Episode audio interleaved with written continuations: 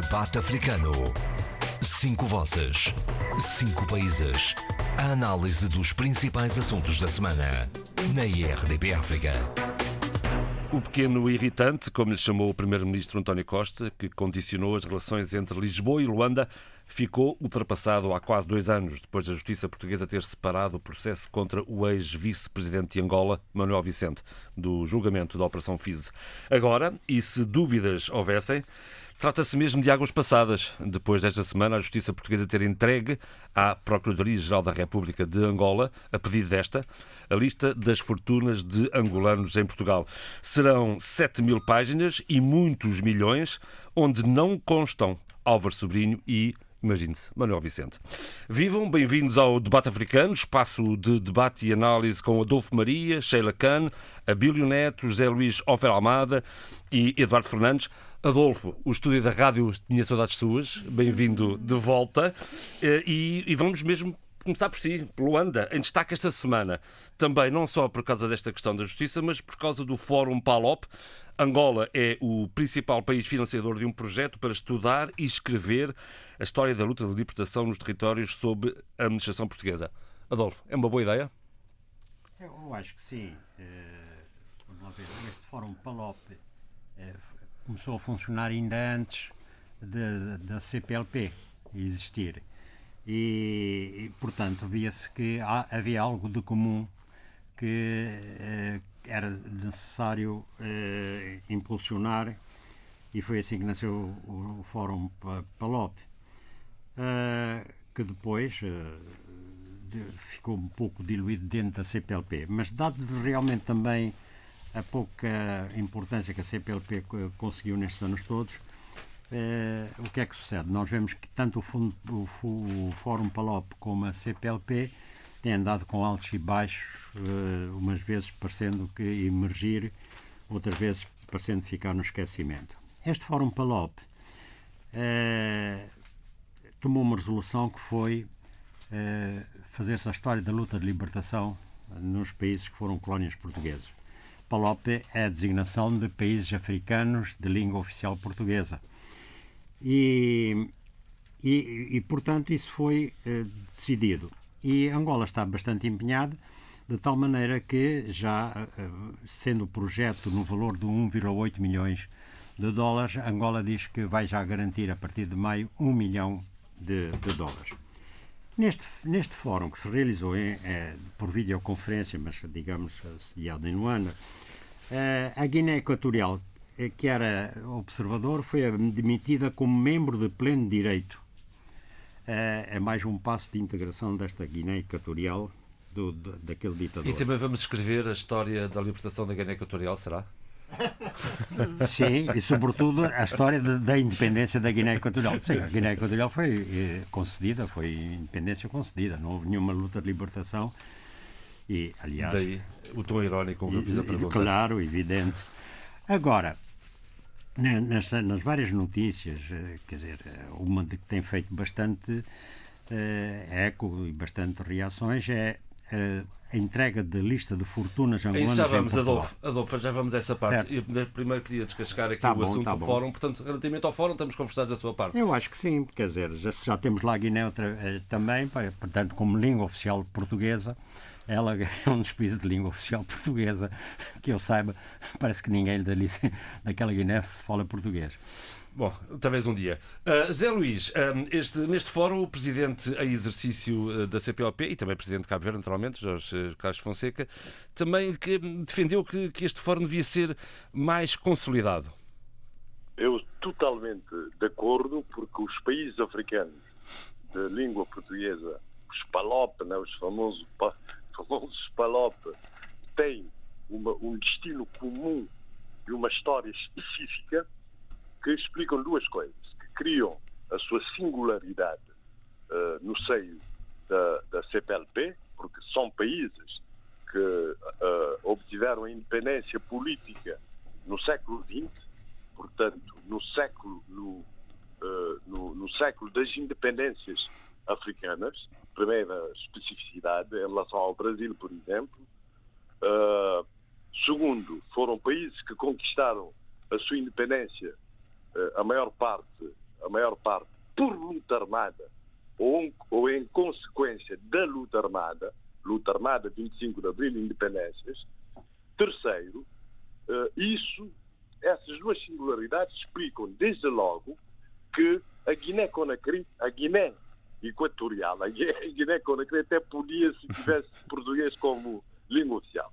Mas a Guiné Equatorial nunca, mas nunca por nunca devia ser admitida como membro do SPALOP.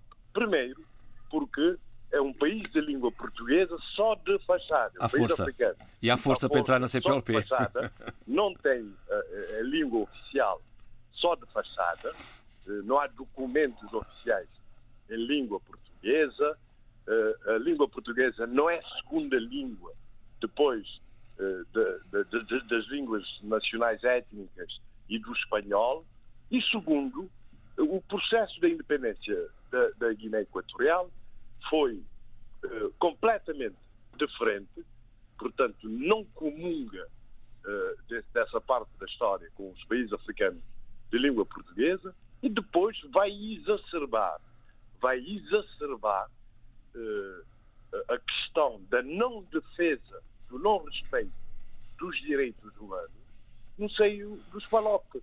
Eu acho que tanto no seio dos PALOP como uh, no seio uh, da CPLP, a questão dos direitos humanos, da democracia e, e do Estado de Direito Democrático deviam prevalecer. E, portanto, a Guiné Equatorial não preenche nenhum desses requisitos. Devia, na minha opinião, ser suspenso da CPLP por não respeito dos direitos humanos e devia ser suspenso, na minha opinião, como se faz na Commonwealth, eh, por exemplo, os países são suspensos. E foi um erro ter, ter aceito a Guiné Equatorial. Eu defendi na altura, porque pensei que haveria expansão. Foi, foi um alargamento com o alto patrocínio entre outros países de Cabo Verde. Prematuro, o comandante Pedro Pires foi um grande defensor da inclusão da Guiné Equatorial no CPLP. Devia, devia ter preenchido primeiro, cumprido. Em Angola também, claro, mas Cabo Verde também. Eu estava lá na altura. E, portanto, não faz sentido. É um erro crassíssimo. Crassíssimo, repito, ter admitido. Muito bem. Eu pensei ainda que, que, que fosse uma intenção. Agora estou a ouvir que já foi admitido. Se não foi admitido ainda, portanto, vão a tempo de, de não admitir a, a Guiné Equatorial. Eduardo Fernandes. Não, este, este, tema uh, já foi objeto de longo debate neste, uh, neste nosso fórum. Sim, a Guiné Equatorial já. Exatamente. E, e, e, suscitou de facto vários eh, enfim, contributos que cada um de nós demos sobre essa, essa matéria. De facto, um país não democrático, uh, com laivos fortes de ditadura, uh, fazer companhia aos nossos países uh, é um bocado forçado, digamos assim. Não é que todos os nossos países também não tenham os seus os seus, os seus pecados. Os, os seus pecados, é, isso é verdade. Mas a verdade é que é que é, é, o caso da Guiné Equatorial é demasiado evidente. Claro para que venha fazer. Mas, Eduardo, deixa-me recentrar a, a, conversa, porque a conversa não estava aqui na Guiné Equatorial, porque sobre isso estamos todos de acordo e vale a pena perder muito tempo. É sobre esta, história, esta questão de escrever a história, de serem os próprios países, ex-territórios da administração portuguesa, a escrever a sua história. Sim, sim. A história da luta. Que está por fazer. Está por a história da, da, luta de libertação. libertação. É... E esse é o tema. Não, e é. Eu acabei de ler um livro que pode dar um contributo extraordinário sobre essa matéria. O livro são as Memórias da Luta Clandestina de Inácio Soares de Carvalho, uh, que acabei de ler ontem. E devo dizer que pode ser um, um, daquilo que é preciso fazer em todos os nossos países o levantamento as entrevistas com os participantes uh, na, na, da luta clandestina. Isso é uma história da primeira pessoa. Da primeira Convém. Pessoa. Sim, sim. Não, este caso aqui, mas que depois é um... tem entrevistas Exatamente. com outros participantes Exatamente. e outros interventores na, na luta clandestina. No caso da Guiné e Cabo Verde, este livro é um livro de referência que poderá ser aproveitado por historiadores, verdadeiros historiadores, uh, aprimorarem um pouco esta matéria. Com episódios muito interessantes. Sim, sim. Mas, de qualquer maneira, é um contributo e pode fazer, digamos, escola para os, os nossos outros países né, da, da língua portuguesa. E onde houve luta de libertação ou lutas pela, pela emancipação é o caso praticamente todos os Exatamente. nossos países. É? Já vamos Bíblia. Deixa-me só buscar a Sheila que está lá em cima. Sheila, viva! Olá, bom dia. Quem me dera estar aí embaixo. É por isso. vamos embora. Mas é como se estivesse aqui, vai. Ah, obrigada. Uh, Deixa-me uh, uh, duas coisas importantes sobre esta, este, esta, um, esta temática que eu acho que é essencial. A primeira é que realmente o Eduardo trouxe aqui um combate que tem existido e continua a existir, e posso fazê-lo com, muito, com alguma serenidade, porque eu estou a trabalhar muito sobre isto, que é uh, um, uma espécie de combate entre história e memória. Os historiadores muitas vezes são muito uh, uh, cuidadosos com a questão da memória, porque ela muitas vezes cai na, na, subjetividade, na autobiografia, e há uma parte das, dos, da história, dos historiadores, que ficam muito uh, cautelosos com o trabalhar da memória. Mas acho que é muito importante trazer uh, para o espaço da história da liber, libertação e, uh, nacional dos nossos países história, memória e, acima de tudo, testemunhas e testemunhos. Uh, há muitos espaços em branco ainda sobre essa grande história, porque muitas vezes é um espaço ocupado pela academia ocidental. Uh, eu chamaria aqui para uma academia da epistemologia do norte, e é preciso dar e produzir uma visão menos eurocêntrica das, dos nossos países. Creio que é essa a ideia de. E, exatamente. E trabalhar a partir do nosso espaço de, de, de, de, nossos, dos nossos conhecimentos uh, locais, geopolíticos, sociais e históricos, a nossa visão, a nossa percepção e, acima de tudo, a nossa capacidade de olhar com, com lucidez para a nossa própria história. Porque muitas vezes o que nós vemos é que os artigos publicados, os livros publicados, os workshops, as conferências, os seminários, é tudo uh, maioritariamente, agora não tanto, graças a Deus, mas tem sido uh, maioritariamente produzido por um norte global, seja ao nível da, da América do Norte, seja ao nível da Europa e de outros, de outros, de outros espaços geopolíticos.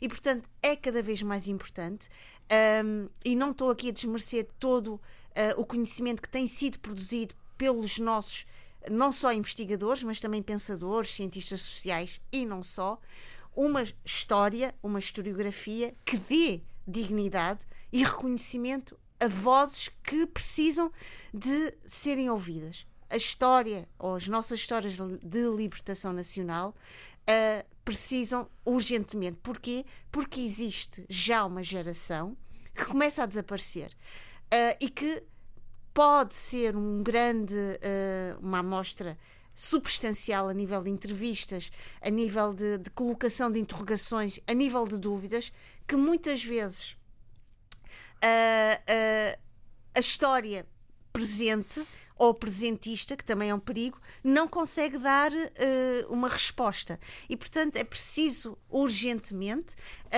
organizar equipas capazes de acolher esse grande manancial que ainda está, que está por, por ser estudado, por ser interpretado, com este, com este risco de não perdermos os testemunhos e as testemunhas desse outro tempo que ainda está, que está tão presente e tão atual nos nossos países. Para já há um contributo de 1 milhão de, de euros de Angola para um orçamento de 1,8 milhões a três anos.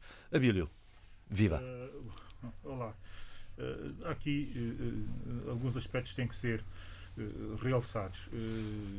sobretudo aqui pela, pela intervenção da Sheila, uma intervenção, uma intervenção muito pertinente porque coloca o dedo na questão que é a questão fundamental. Eh, no sentido uh, daquilo que tem que ser feito, que é o desenvolvimento das epistemologias uh, a sul, ou do sul, se quisermos, isso assim entendermos como relevante.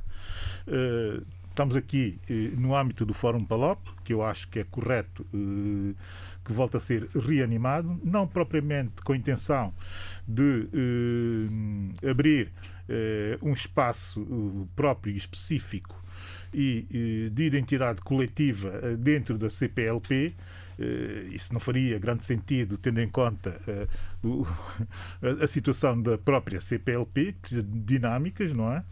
Uh, e onde já sabemos que existe um, espaço de concertação, PALOP não necessita de ser necessariamente reativado, porque ele existe dentro da CPLP. A questão é mais, e o Zé Luís chamava atenção para, para, para, essa, para essa situação da, da, da, da existência desse espaço específico, desse peso específico a criar dentro da CPLP eu desvalorizo e valorizaria mais uh, uh, as especificidades dentro do próprio continente africano. Eh, e, de como essa concertação é fundamental Mas aqui estamos para a falar que... de escrever a história da luta de libertação. Não, já lá irei a luta de libertação. Eu estou aqui a falar só que... ainda do fórum, ainda estou a falar do fórum Palop. Ah, ok. É muito mais, é muito mais uh, interessante ter esse olhar endógeno dentro do espaço continental onde estão os Palop todos e onde de facto nós precisamos de consertar posições face a outros espaços linguísticos que estão muito mais ativos e concertados uh, do que o nosso, dentro do continente africano e das novas dinâmicas que estão a acontecer no continente uh, africano. É escusado falar do espaço do árabe escusado falar do espaço anglófono e francófono, porque todos sabemos o peso específico que tem dentro do continente. Portanto, é muito mais uh, interessante, do ponto de vista até geoestratégico, que uh, uh, essa concertação do Fórum Palop seja muito focada para ações dentro do nosso espaço continental. Porque aí é que nós temos muito mais a perder e não no CPLP, que não temos grande coisa a perder, porque não existem dinâmicas suficientemente fortes que condicionem as políticas internas uh, no espaço uh, da CPLP, onde nós conseguimos, uh, de certa forma, muito mais concentração. Esse é um aspecto. O segundo, o segundo aspecto tem que ver com a aceitação ou não da, da Guiné Equatorial nesse Fórum PALOP, enfim, que é o fórum prévio à, existência da CPLP, como bem foi dito aqui e, e, e como é de conhecimento geral. Uh, Zé Luís, uh, por engano, colocou aqui uma questão interessante, que é a questão, e ele disse-o, da Guiné Equatorial, se, da Guiné Conakry, se falasse português, uh, se tivesse português como língua, como língua, como língua oficial, que se calhar até poderia ser, eu aqui, estou, eu aqui estou a ser abusivo, não é? Mas percebi isso naquilo que o Zé Luís eh, colocou, percebi, conheço também a história, não é? Poderia ser aceito no espaço do Fórum Palop porque... pela relação que existe com o PIGC. A, justamente, a Guiné Equatorial faz parte da interpretação da Guiné-Bissau. Pois, da Guiné-Conakry. Da Guiné-Bissau, da Guiné-Bissau, da Guiné-Bissau e de Cabo Verde também, não é? Claro. Onde estiveram, enfim, eh, eh, eh, os nossos saudosos heróis, tanto de um lado como do outro. Mas não nos esqueçamos que se estivermos a falar de um fórum Palop, onde está São Tomé e Príncipe, é preciso lembrar-se que a MLCP nasceu na Guiné Equatorial. A cimeira, a cimeira de Malabo é a cimeira criadora e institucionalizadora do MLSTP enquanto movimento de libertação. E onde estiveram parte considerável uh, dos dirigentes uh, do MLSTP ao longo de muito tempo para lançar o movimento de libertação fora de, de, das ilhas, como a comunidade de São Tomense fortíssima, aliás, muito próxima do, do anterior presidente, mas também do atual uh, presidente. Portanto, essa relação que o Zé Luís via impossível no caso da Guiné-Conakry pela língua, aqui está a partir do momento em que nós consideramos uh, a entrada da Guiné Equatorial na CPLP. Muito Portanto, bem, o, raciocínio, o raciocínio lógico é exatamente este que eu estou aqui uh, a dar. Não em defesa da entrada da Guiné Equatorial na CPLP, que eu fui contra e quase todos aqui fomos uh, eminentemente contra, mas a partir do momento em que ela entra na CPLP, que tem a língua oficial uh, portuguesa, está o caminho aberto, Mesmo por lógica, por lógica de sentido, que entre no fórum, no fórum okay. Essa é a lógica. Terceiro, e, e termino, e termino, e termino muito uh, rapidamente tem que ver com o facto do presidente Pinto da Costa ser uh, o único presidente à altura das independências que ainda está vivo, uh, por isso ou por outras razões, ter sido ele nomeado para o presidente da comissão que fará a gestão da tal, do tal, da tal, do tal compêndio de história, da história das lutas de libertação dos nossos países.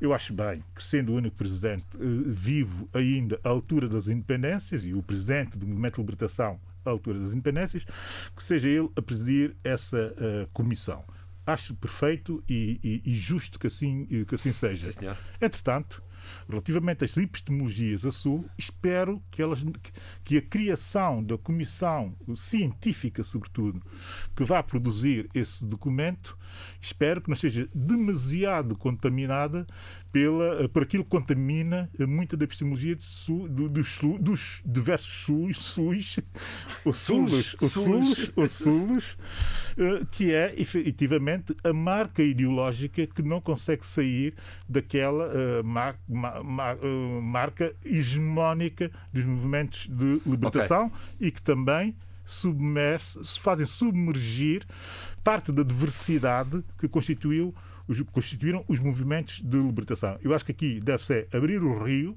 e deixar que as águas, águas cheguem correr. ao delta e, sobretudo, no delta, que elas cheguem eh, livremente aos oceanos. Aos mares. Para, para que tenhamos, de facto, algo útil para o futuro e que não seja uma apologia só e exclusiva dos movimentos de libertação que aconteceram ser hegemónicos no pós-colonial. É, não, é isso Posso? mesmo que eu temo. Sheila, só um minuto, deixa-me só estar é, aqui o, É isso que eu temo e era, é, eu queria intervir por, por causa disso. Uh, Fala-se muito, e é uma aspiração, uh, de que realmente uh, as histórias, as análises, a, par, a, parte endógena deve ter, deve ser, ter maior participação do que tem sido até à data. Simplesmente, hein, eu temo que isto sejam histórias oficiais e oficiosas a história, por exemplo, do MPLA é uma história oficiosa e oficial que não corresponde à realidade em certos aspectos. Em certos aspectos. Por exemplo, da data da fundação.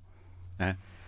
O que levou o presidente, inclusive, a dizer que ele seria o quinto presidente, na medida em que Elídio Machado teria sido o primeiro presidente. Ora, em 56 o MPLA não existia, existia o PLUA.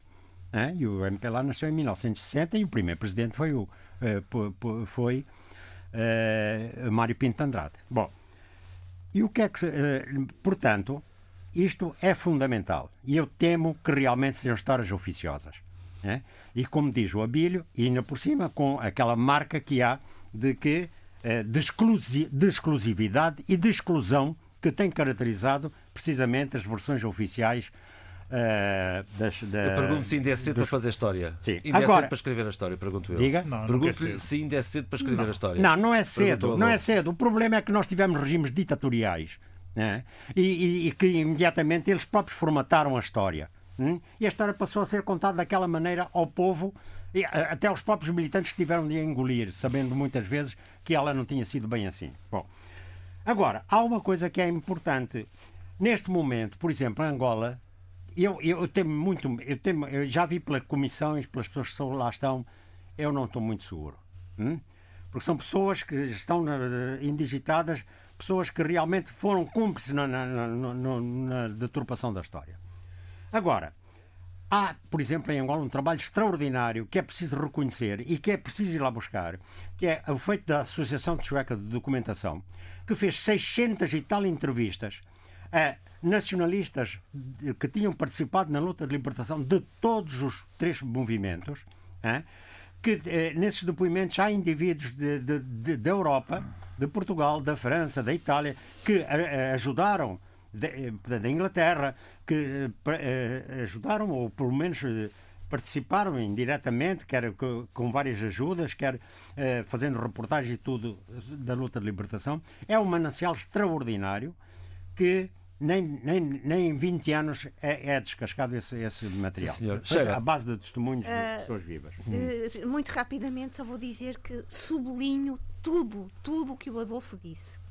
Uh, tendo em conta que uh, aquilo que o Abel dizia do olhar endógeno, esse olhar endógeno tem que realmente ser muito uh, vigiado e muito cu cuidado na sua metodologia para não cairmos no, no erro de uma hegemonia que vá e aqui concordo com o Adolfo, excluir dentro desta história uma multiplicidade e diversidade e uma riqueza de visões da própria, da própria história uh, destes movimentos. E não esquecer que estes movimentos são uma resposta a um contexto histórico muito específico. Portanto, eles não existem per si. Uhum. Eles estão em diálogo, em reação e em re reivindicação de uma determinada uh, emancipação territorial, espiritual, nacional, cultural. E, portanto, é também importante, e aqui eu estou a lembrar-me um trabalho que eu acho muito importante, excepcional, da Paula Menezes, investigadora do Centro de Estudos Sociais, em que ela diz isso exatamente no artigo em que a história criada uh, pós-independência uh, sobre Moçambique é uma história sobre a Frelimo. Aquilo é Frelimo, uh, excluindo outras visões e dentro da Frelimo, só colocando no patamar da historiografia uh, oficial as visões mais hegemónicas, mais oficiais e mais, conto, conto, com, mais uh, diria uh, exclusivas e de exclusão. Não, não, de padrão, de padrão, vai, mais uniformizadas, sendo que outras vozes, outras realidades, outras experiências de também de combatentes e de guerrilheiros uh, da Frelimo foram completamente excluídas. Portanto, só aqui também vemos que, mesmo dentro da hegemonia, há uma maior hegemonia relativamente a outras. Há uns mais hegemónicos que outros. Exatamente. E, portanto, é só um bocadinho, Luís, desculpa. É importante, acho que é necessário, e aqui falo como investigadora, que, e concordo com, com o Adolfo, a equipa científica, e não só, que vá fazer estes estudos, seja cuidadosamente escolhida uh, e, e, seja tenha um, um, cuidado metodológico extremamente uh, ativo e que haja entre pares a capacidade de autocrítica e que não seja uma auto, autocrítica e também de crítica. E que não seja uma crítica entre pares vista como um atentado e um ataque pessoal, que é um problema que, que nós lidamos diariamente no mundo académico que alguém, quando nos faz uma crítica, pensamos logo que é uma crítica à pessoa e não ao trabalho. E, portanto, tem de haver também essa lucidez e essa clarividência que isto é um trabalho para. Também um trabalho bem, cívico e um trabalho de memória. Pronto. Zé Luís, diga, diga. Uh, primeiramente, subscrevo completamente os pontos de vista da Sheila, do Abílio uh, e, e, do, e do Adolfo, no sentido de haver uma visão plural da história dos Palop. Uh, e, portanto, têm que ser recrutados historiadores competentes, credenciados, mas plurais. Só para dar um exemplo, no caso da luta armada na Guiné-Bissau. A luta armada foi feita pela primeira vez pela FLING e não pelo PIGC. O PIGC depois é que se consolidou no terreno e obteve a independência. E a FLING portanto, que foi uma, uma frente de várias organizações contra a unidade de Cabo Verde, portanto, ficou pelo caminho. Uh, isto, portanto, parece-me importante. Agora, queria agradecer ao Abílio a chamada de atenção para uh, o caso da Guiné Equatorial como uh, espaço de organização do movimento de libertação que não fez luta armada, mas que obteve a independência de São Tomé e Príncipe, o MLSTP, e tem uma sugestão para resolver esse caso. Esse e outros casos. O caso da, da Guiné-Conakry, o caso do Gabão, o caso da Tanzânia. Do Ghana, do Ghana. Do, do Ghana. Esses países podiam ser admitidos no fórum como países observadores. Absolutamente de acordo. Para aqui fica a sugestão. Timor, Timor, é, da, é, Timor é observador agora. A Zâmbia, todos esses países que ajudaram, que, que, que, que constituíram uh, a base. O Congo, os dois Congos. O Congo, os até dois. o Zaire. Até sim, o Zaire. O Zaire, que é a RDC agora. A RDC, na verdade. É uma boa sugestão, Podiam sim, ser admitidos, e fica essa sugestão do fórum, do nosso fórum, para o outro fórum, que esses países Muito podiam bem. ser admitidos como países observadores, como há países observadores também na, na CPLP. Eduardo, mais alguma... chamar a atenção uma coisa. Rapidamente, também por favor. O que disse, também o que disse o, o, o Abílio, uh, sobre a inserção do Fórum dos Palopes em África é extremamente uhum. importante. E é um pormenor, é um pormenor decidido nessa cimeira virtual de Luanda, que é que é concertação entre os países do Fórum é feito não a nível da CPLP, mas a nível das cimeiras da União Africana. Exatamente. exatamente. Isso é importante Perfeito. para não haver confusão com a CPLP. Isso é importante. Queria agora, eh, só para terminar, eh, dizer sobre como o pretexto para todos esses comentários também foi o livro do Inácio Soares de Carvalho, um livro póstumo, editado hum. pelo, pelo, filho uh, uh, Carvalho. Car Carlos Carvalho e Carlos Fernando. Carvalho. Eu devo dizer o seguinte: eu conheci o livro antes de ser publicado, participei na revisão do livro e trouxe informações terríveis para mim, terríveis, que me levaram a, a, a modificar muita da, da, da, minha poesia, e essas informações são, são as seguintes. O, o, o Inácio Soares de Carvalho conta no livro que em 1956 o Abílio Duarte foi ter com ele hum, para entregar documentos clandestinos de um partido fundado, e ele era da confiança do, do Abílio Duarte, também trabalhava no Banco Nacional Ultramarino, onde trabalhava o Abílio Duarte, para ele guardar os documentos. Mas o Inácio Soares Carvalho fala de movimento de libertação da Guiné e Cabo. Afinal, esse movimento era o PAIGC. Quer dizer que a controvérsia sobre a data da, da fundação Bom. do PAIGC fica definitivamente ultrapassada, porque foi o, o, o, o, Inácio, o senhor Inácio Soares Carvalho, que guardou os documentos da fundação do, do PIGC.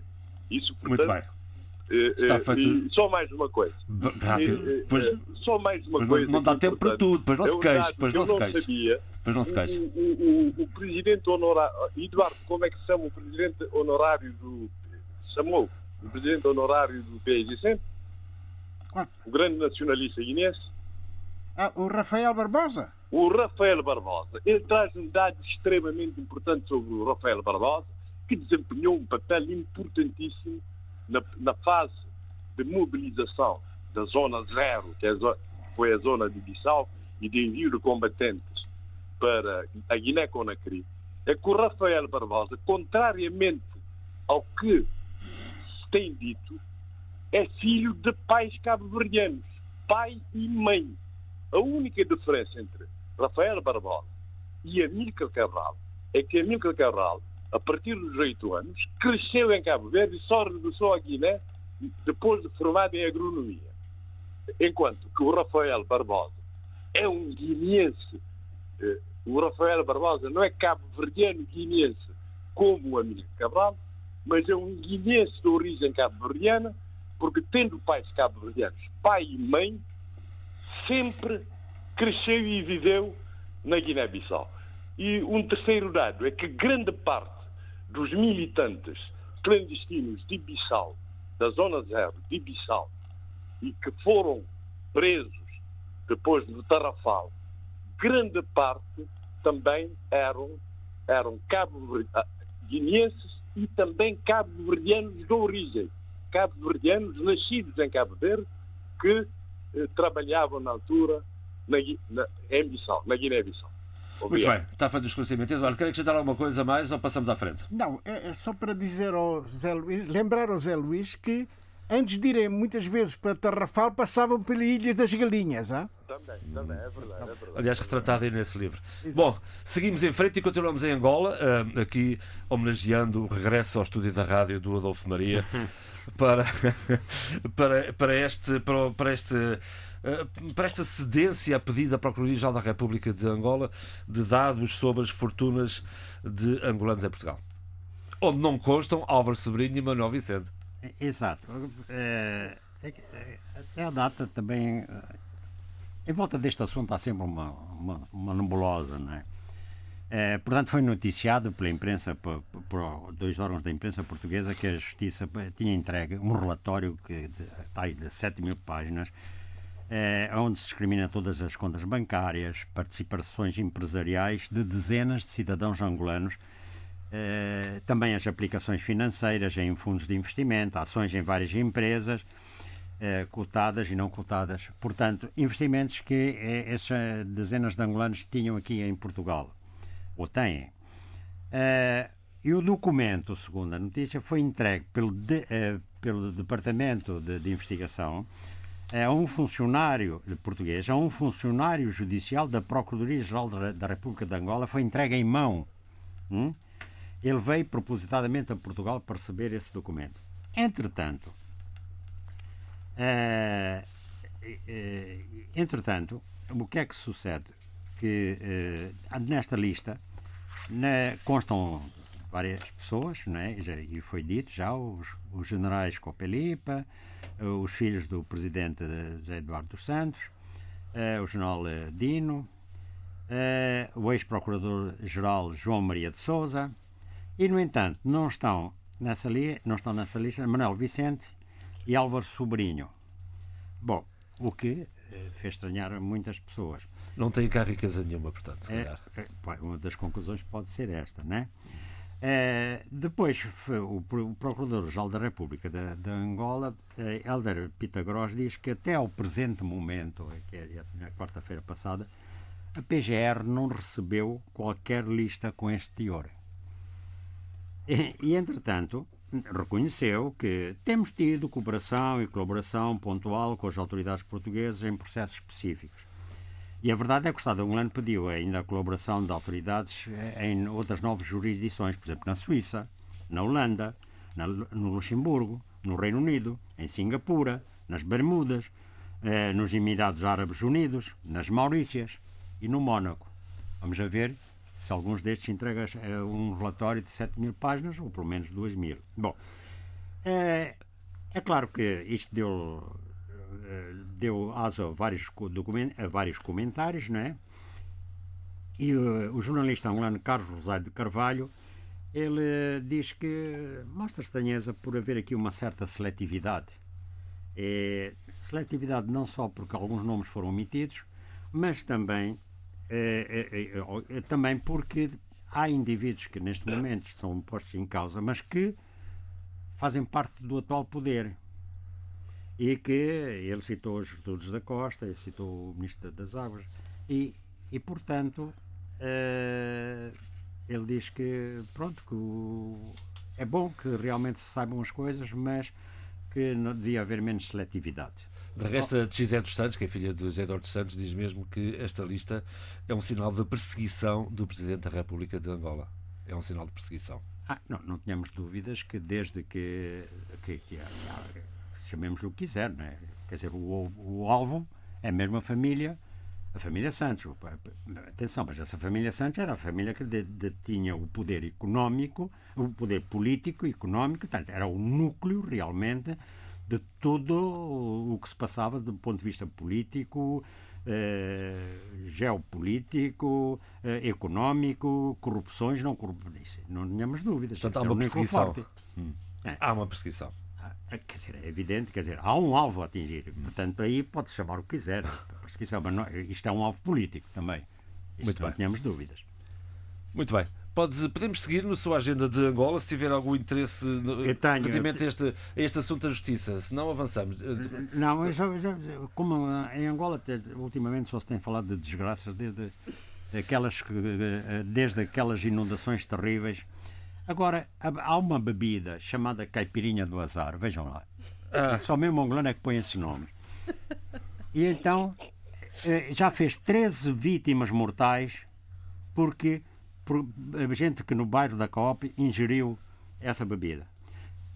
Portanto, entre as vítimas mortais, há, há pessoas com idades entre os 14 e os 59 anos, vejam lá. E o fornecedor dos ingredientes utilizados na produção da caipirinha do azar também morreu. Hum? E, e, a comerciante da bebida foi detida. Como é que é feita essa bebida? A bebida é uma mistura de água do chefe, que é o capo roto, Caproto é uma destilação que às vezes até se mete pilhas para, Uhum. para fermentar. Em São Tomé também faz. E E, há- na Guiné também. Sim, sim, pilhas é- alcalinas para É fermentar depressa. caproto. Também. Depois E há em o, Cabo Verde também, exato. há o caproto. Depois há o capassarinho, faz parte dessa bebida, que é uma bebida feita de um fruto com efeito alucinogénio. E depois, a isso junta-se combustível Jet A1 para aviões. Depois, É, na segunda-feira, é, é, e portanto, isto é o que faz essa bebida. Agora, vejam lá como é que realmente as pessoas se refugiam na bebida, os esquemas que há. Quer dizer, é uma, isto, é, isto é mais do que 13 vítimas mortais de uma, de uma bebida feita deste modo. Isto representa também um, muito desespero, muito, sei lá, muita frustração e eh, naquela imensa metrópole que é, que é Luanda, sem, com péssimas condições de vida. Muito bem, vamos, vamos avançar no programa. Eu ia, ia até à Guiné-Bissau, Eduardo, não se importa, para falarmos aqui da remodelação do governo. Até um dado interessante: a remodelação foi no passado fim de semana, sábado, creio eu, ah, e, e- e só na quinta-feira é que o PSGC reagiu. Está a dormir ou foi apanhado de surpresa? O que é aconteceu? Eh, bom, as relações entre, entre o chefe do governo, o Sr. Presidente da República e as estruturas do PGC são muito bem conhecidas. não é? Aliás, acontece que eh, em Bissau corre, eh, digamos, a, a- insinuação que o Sr. Presidente da República terá feito dizendo que prefere dissolver o Parlamento ao, a, a que o poder po- caia na- nas mãos do, do. Eu julgo que foram muito infelizes, se é verdade, se for verdade, muito infeliz um presidente falar dessa, dessa, dessa maneira, não é? Eh, o PGC é um dos partidos mais fortes da, da Guiné, eh, vocacionado ao para o poder, ninguém nega isso, e, e portanto, eh, neste momento existe um governo, apesar de, de- do PGC ter ganho as eleições, não com maioria, claro, não tem maioria no Parlamento, embora Mas ache foi o partido mais votado. é o é o partido mais votado e, e neste momento existe grande aproximação entre o PIGC e o PRS em, em conversações que tiveram lugar a norte de Bissau, em Pachialá. E que deram, e deram pano para mangas, falámos delas aqui a semana passada. Exatamente. Portanto, a, a verdade é que estamos perante um governo eh, que não tem a maioria, não tem a maioria. Mas justamente na composição deste governo há mais pastas para o PRS. Exatamente. É- Nesta É, passar a mão pelo pelo, chamemos-lhe assim, passo a expressão. Não, eh, o PRS é o terceiro partido mais votado. Enquanto o APU-PDGB é Partido o quarto. do Primeiro-Ministro. do primeiro-ministro é o quarto. Portanto, há aí qualquer incongruência ao nível da formação do governo. A começar pelo próprio Primeiro-Ministro, que só representa o quarto partido. Ex- mais ex- votado. exatamente. Enfim, começa por aqui. ao PDGB. Portanto, eh, eh, a, a situação é, é, é bastante tensa, sobretudo quando se, eh, se infere das palavras do, do Sr. Presidente da República relativamente ao partido vencedor. Dizer que preferiria, né, segundo eh, eh, digamos, eh, os mentireiros políticos de Bissau, que o Presidente prefere dissolver o Parlamento a entregar o, o poder ao PGC é algo, é algo preocupante. É algo Mas o, Eduardo acredita que esta remodelação com mais, eh, mais pastas para o PRS acalma o, o, o partido do, de Cumbialá?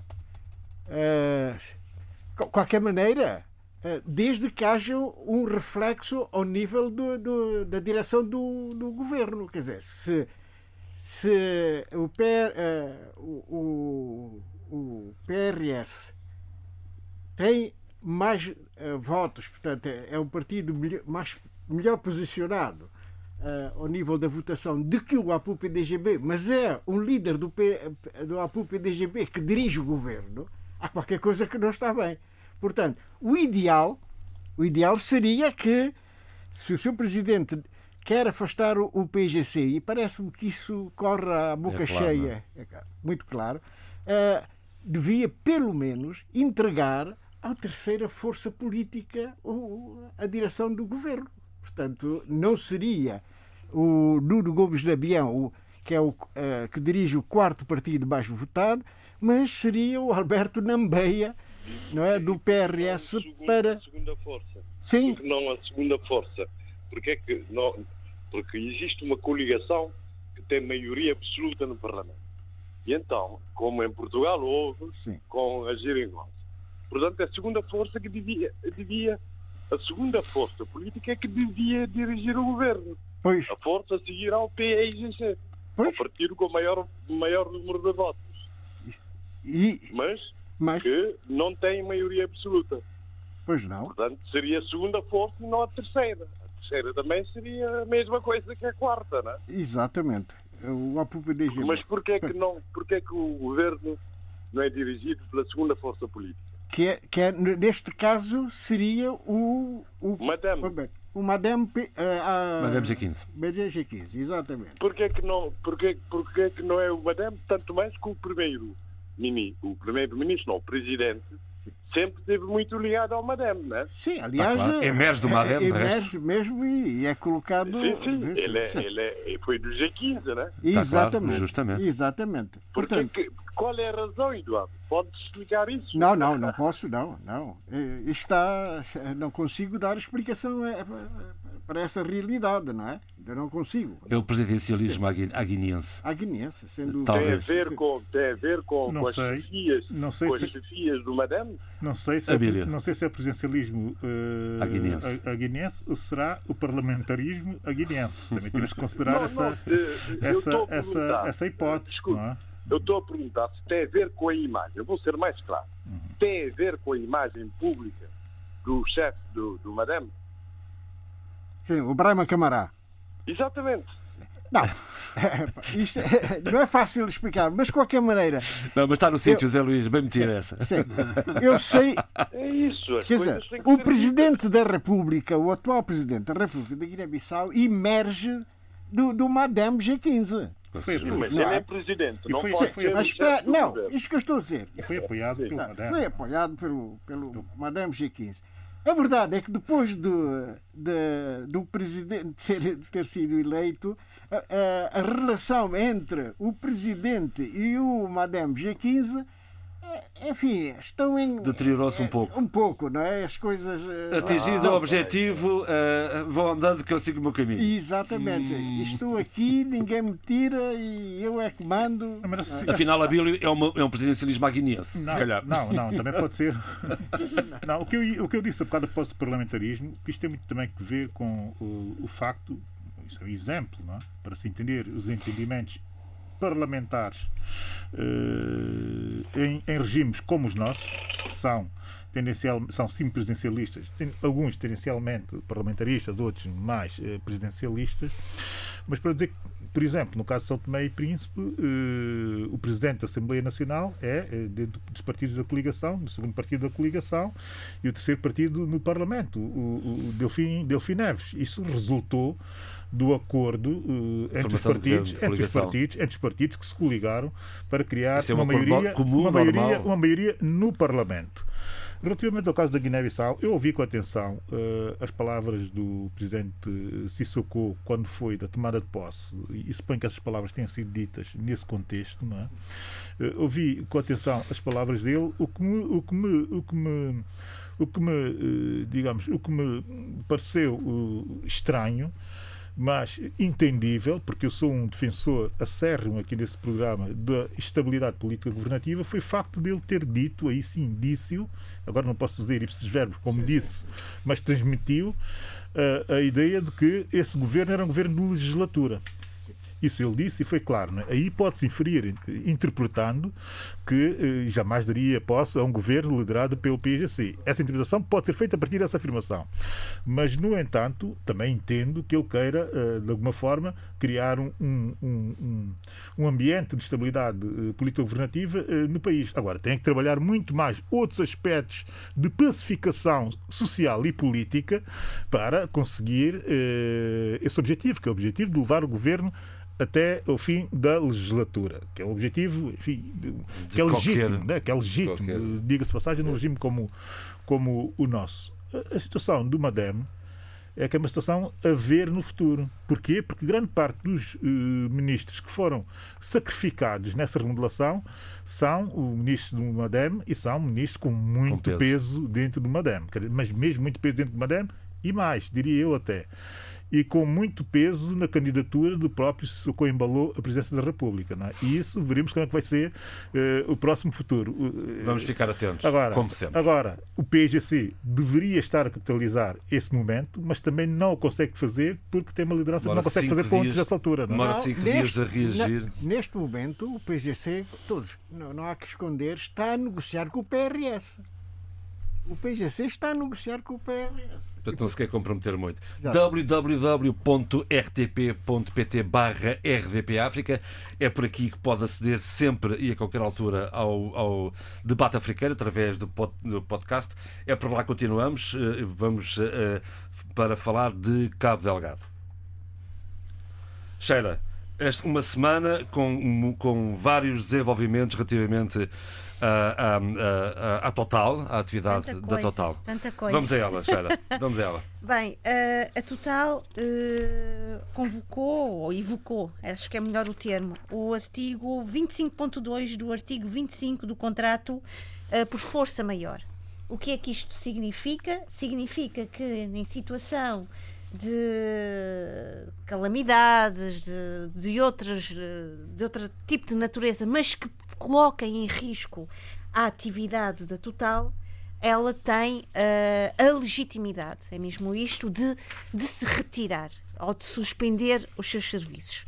Ahm, é lógico que isto trouxe e vai trazer ah, já uma onda de implicações ao nível económico, social. Para já, significa que várias empresas e vários funcionários ah, subcontratados viram também as suas atividades e, nomeadamente, os seus investimentos ah, completamente. ahm, afetados por esta, por esta suspensão das atividades. Há várias entrevistas a vários empresários que, que demonstram uma enorme preocupação, porque investiram imenso. Nesse investimento tiveram que anteriormente pedir empréstimos, porque relem- lembremos que isto era uma espécie de Eldorado ah, que a longo prazo e a médio prazo, mais ou menos, iria trazer ah, proveitos enormíssimos. E mudar a face do norte do país completamente e do Não- próprio país. Exatamente. Não só para a Total, mas também para o próprio país. Estamos a falar de um encaixe de, ah, de vários milhões, eu não vou dar Milhares aqui o milhões. número, ah, milhões de dólares. E, portanto, isto tem um impacto ahm, muito significativo. Se Cabo Delgado já estava ah, ah, a ser ah, altamente castigado com a presença da Total, porque veio ainda mais abrir o fosso do, do, do- e, e abrir o fosso e de revelar ah, as desigualdades existentes ao nível da, da economia, das riquezas, ah, no âmbito da sua população. Ora bem, esta suspensão, ah, que é neste momento indeterminada, vai, logicamente, ah, funcionar como um, um esquema de, de- de- de dominó. Isto é, afetar não só a população que já foi, que já vem, ter- já vem sido afetada, mas, nomeadamente, a empresas subcontratadas, ah, por sua vez, funcionários que se veem completamente ah, desprotegidos, abandonados. E isso vi, vimos há algumas semanas atrás várias reportagens de eh, funcionários que não sabiam de nada do que queria, iria acontecer com eles, estavam completamente de- abandonados. Eh, havia até uma reportagem de um dos funcionários que estava a telefonar para um do- das pessoas que os contratou e via, eh, ouvia-se uma espécie de. Vá, eu chamaria aqui uma espécie de displicência, um, um- um- argumentos muito fugidios sobre. Foi uma reportagem de Pedro Martins, com, Exatamente, obrigada. em Moçambique. Ah, e portanto, eu acho que isto vai ser muito problemático. extremamente uh, uh, não só problemático, mas eu acho que vai ser um, uma bola de neve que vai aumentar. Porquê? Porque não basta só dizer que a Total, a Total vai suspender os seus serviços, não basta só dizer que o governo moçambicano e o próprio país vai ser afetado por isto. Há aqui vários contextos que, interligados, vão trazer, parece-me a mim, e estou aqui a pensar ao nível também das nossas, das nossas vidas. Uh, sem salários, as pessoas vão ter uma insegurança ao nível de vida, uh, sem salários, vão ter uma insegurança ao nível alimentar, ao nível social, ao nível cultural e das próprias dinâmicas de interação. E, portanto, isto também vai aumentar o tecido de, de uma maior vulnerabilidade perante uh, uh, outras ofertas que possam ser perigosas para o próprio país. Oh, Sara, como é que vê esta. Já, já, já lá vou, Adolfo, eh, também fazer sinal. Mas, Sara, como é que vê este adiamento da cimeira da SADC, que era para ter ocorrido esta, esta quinta-feira, mas à última da hora foi suspensa? Foi, foi, foi adiada? Quer dizer, foi. Bem, é um adiamento que, que, que há vários argumentos aqui. Falava-se no envio de, de, um efetivo de 3 mil homens uh, da DSADC. Deixe-me só ir por, por passos pequeninos tá para, para não poder, para mim, para eu poder ser um pouco mais. Uh, faz favor, faz favor. Caud, uh, cautelosa e, é um, e também caudalosa na, na minha reflexão.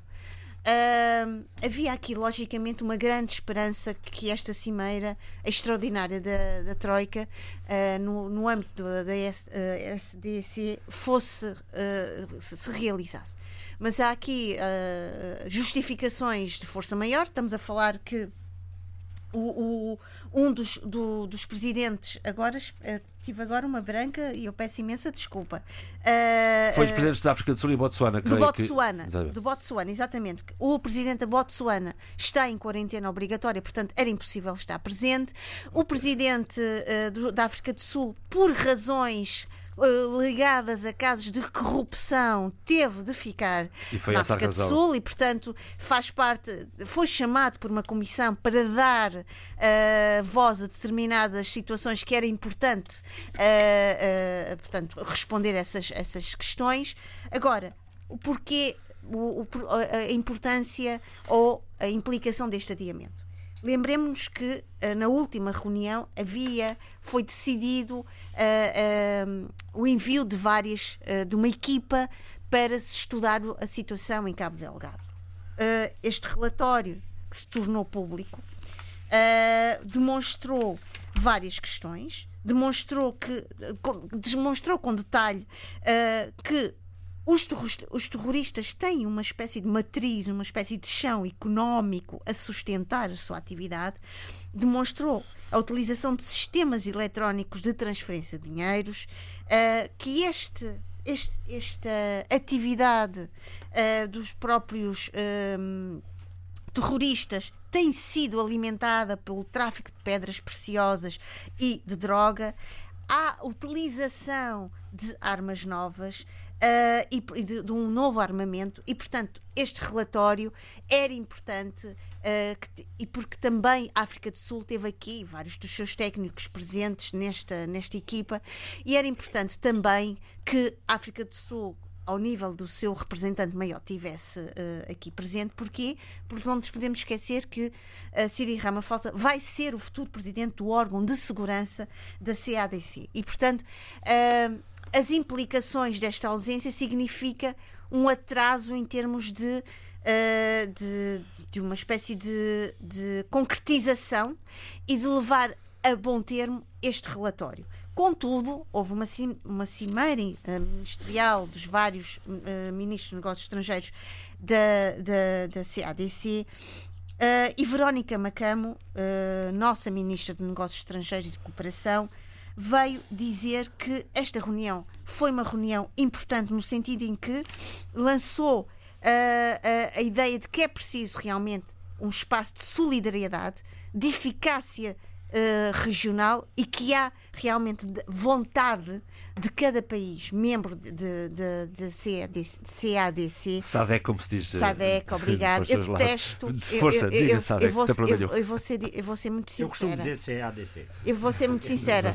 Se me permitem, odeio siglas. Odeio. Eu que gosto da língua, das Mas letras, das palavras. Assim, SADEC sai bem. SADEC sai bem. SADEC sai mais facilmente. Pronto. Então, uh, uh, Verónica Macam dizia exatamente isto, que a reunião demonstrou que há uma necessidade de um esforço regional ao nível da SADEC, que cada país demonstrou vontade de facultar uh, dentro da sua capacidade de, de ajuda uh, um, um, contingente militar. Agora, contingente militar esse, e é importante dizê-lo, que depois terá uma organização, uma, uma, uh, uma, uma organização em termos de logística no terreno que não vá pôr em questão, e isto é importante dizê-lo, a soberania do país. Estamos a falar aqui de Moçambique.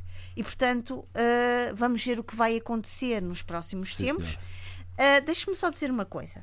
Uh, que eu acho que não, era, que não é de todo uh, despiciente, despiciente e marginal e secundário. É que também ouvi uh, um, um, nosso colega que eu gosto muito e que vejo muito na, nas redes sociais do WhatsApp, uh, Dércio Tanzana, doutorado moçambicano e, e doutor, a fazer doutoramento em França, a diz, uma reflexão muito interessante sobre o que pensa a, a França sobre isto. Uhum. Importa referir que Emmanuel, uh, Philippe News e Emmanuel Macron terão um encontro nos próximos tempos em França.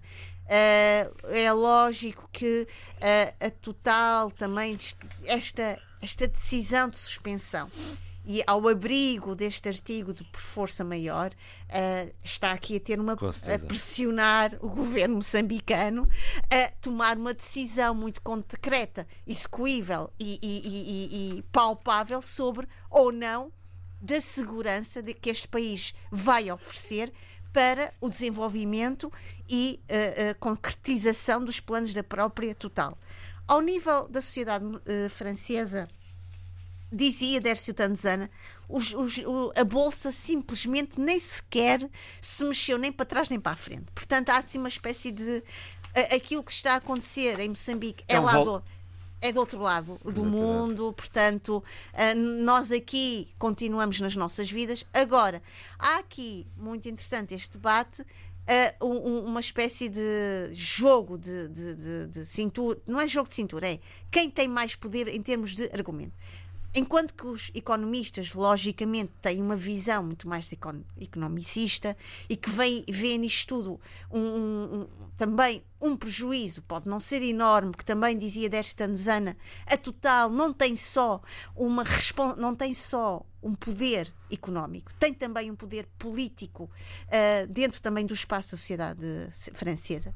Os ambientalistas dizem que isto até é bom porque não vai pôr em perigo todo o ecossistema em Moçambique, e nem zona. E tal. Pronto, uh, uh, uh, isto vai ser os próximos tempos. não só em Moçambique, vai ser também no mundo, logicamente, vai ser uma disputa interminável e infinita sobre, sobre esta questão da, dos investimentos ao nível dos espaços que podem pôr em risco os ecossistemas uh, dos vários países. Para terminar, uh, se me permite, já que estou com o fôlego todo. E aqui o Abílio pôr o dedo no ar. Então, Abílio, faz-te ao favor. e o Adolfo também. vamos embora. Favor. Primeiro, Abílio, vamos embora. Uh, eu, eu, lá tenho eu que fazer um, o papel bastante desagradável de trazer para o debate uns outros aspectos que que eu acho que tem que fazer sentido quando se debatem assuntos. Desagradável porquê, Abílio? Não desagradável porque eu tenho alguns amigos que dizem, lá estás tu a ser um desencaminhador de um sentido do debate que é um debate mais ou menos comum e estável e tal. Isso é Mas aqui coisa... Quer ser um enfant terrível. Não, não sou, não sou. Nem, já nem tenho idade para isso. Abílio. E no final já vou justificar com, com, com a minha sugestão musical. Não, mas dizer o quê? Agora, com essa decisão da Total, eh, mas mais do que a decisão da Total, a declaração 48 horas antes, quase que desesperada, do presidente Nius, eh, no sentido de não haver essa decisão, eh, dão agora sim bem nota de algumas preocupações eh, que vinham condicionando a decisão moçambicana de, da internacionalização dessa, dessa, intervenção dessa intervenção, da, da intervenção militar. Tanto do ponto de vista de uma intervenção militar suportada pelas multilaterais, nomeadamente pela ONU e pela, por indicação e, do Conselho de Segurança, como também das organizações regionais, não é? Agora compreende-se bem que a preocupação era evitar o risco da suspensão dos contratos por parte do contrato por parte da Total. O impacto económico é incrível e agora percebemos também melhor a dimensão real do projeto quer dizer, qualquer coisa como 600 ou 700 empresas moçambicanas envolvidas, mais aquilo que não é dito por muitos, e mais 60 ou 70 empresas regionais regionais também envolvidos no, no, na operacionalização de toda aquela, de todo aquele uh, mega investimento.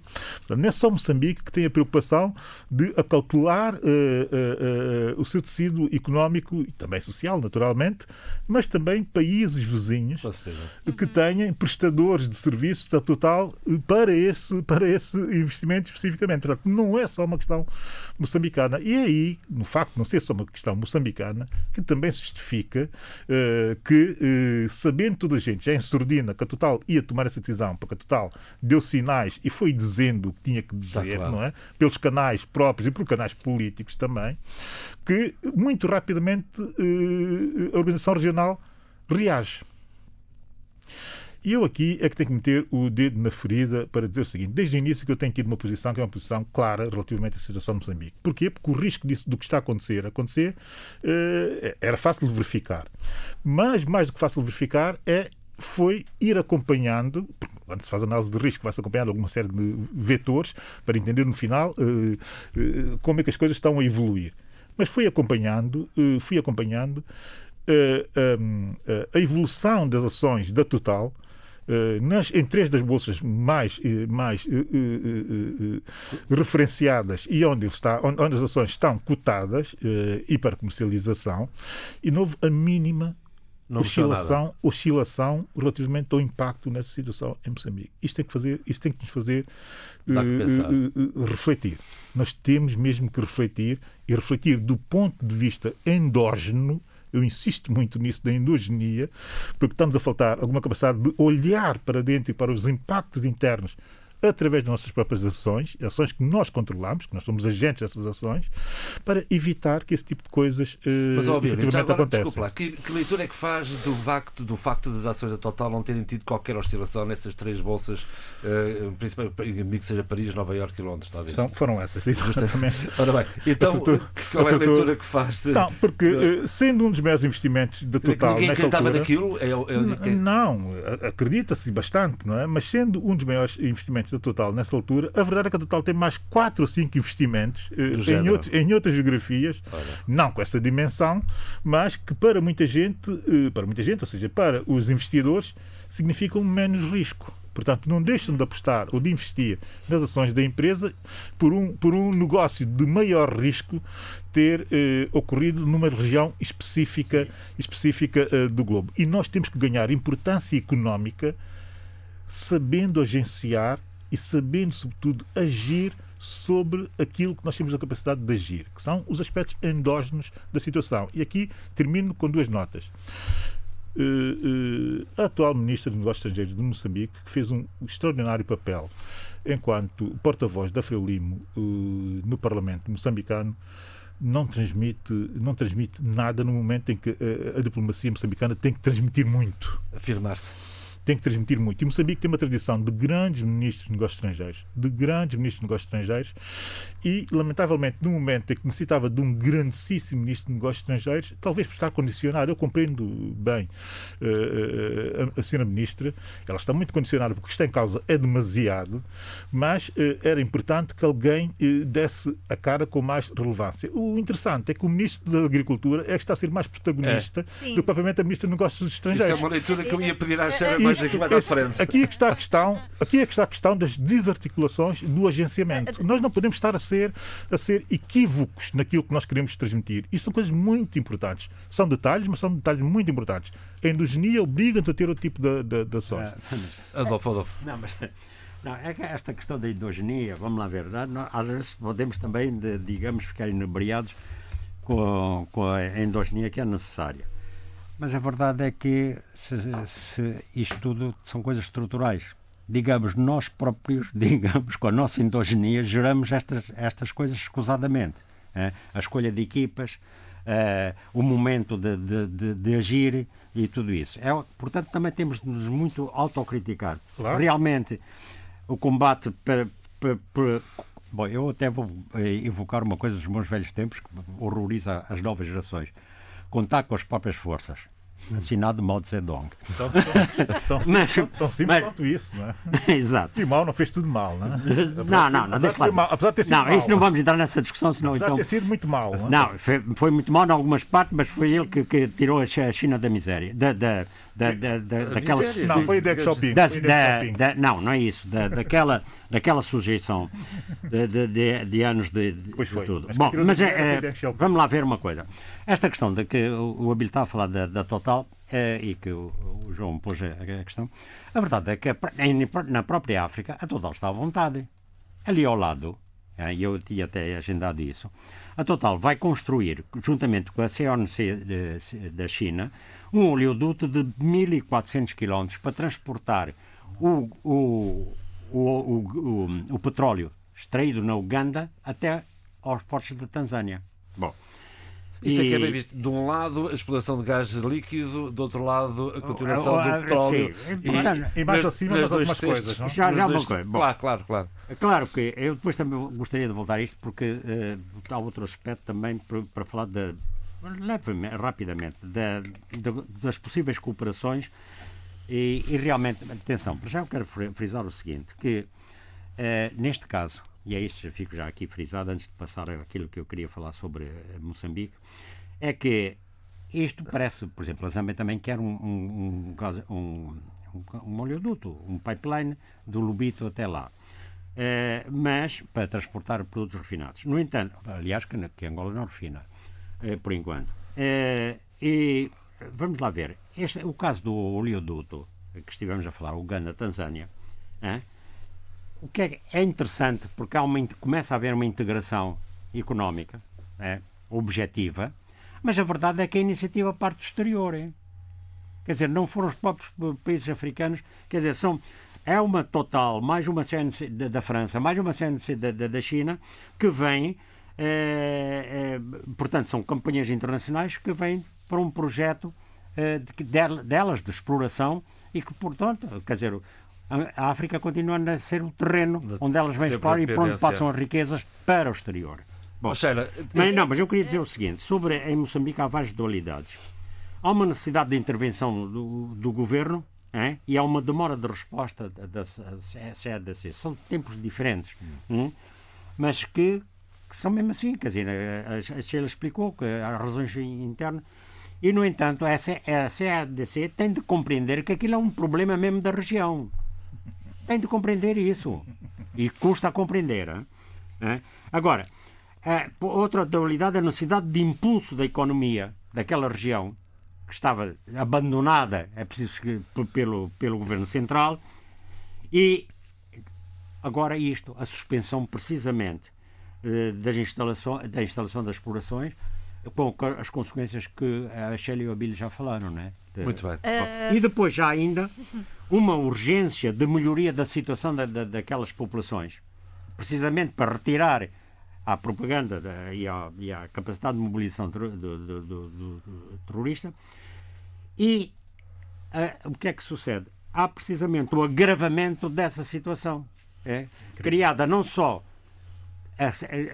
não só por, por expectativas que são buradas agora, como também pela situação de refugiados em que elas já estão.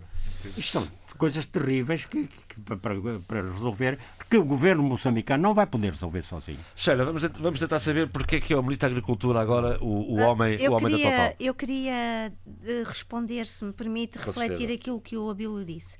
Abílio, e vou responder na minha resposta a, ao, a, ao desafio do, do João. Ok. Uh, Abílio, eu acho que o, os vários brilhantes e exímios ministros dos negócios estrangeiros moçambicanos certamente estiveram em outros contextos, não menos fáceis, ou menos, não menos difíceis, que a Verónica Macamo uh, está a lidar. Uh, e tem lidado.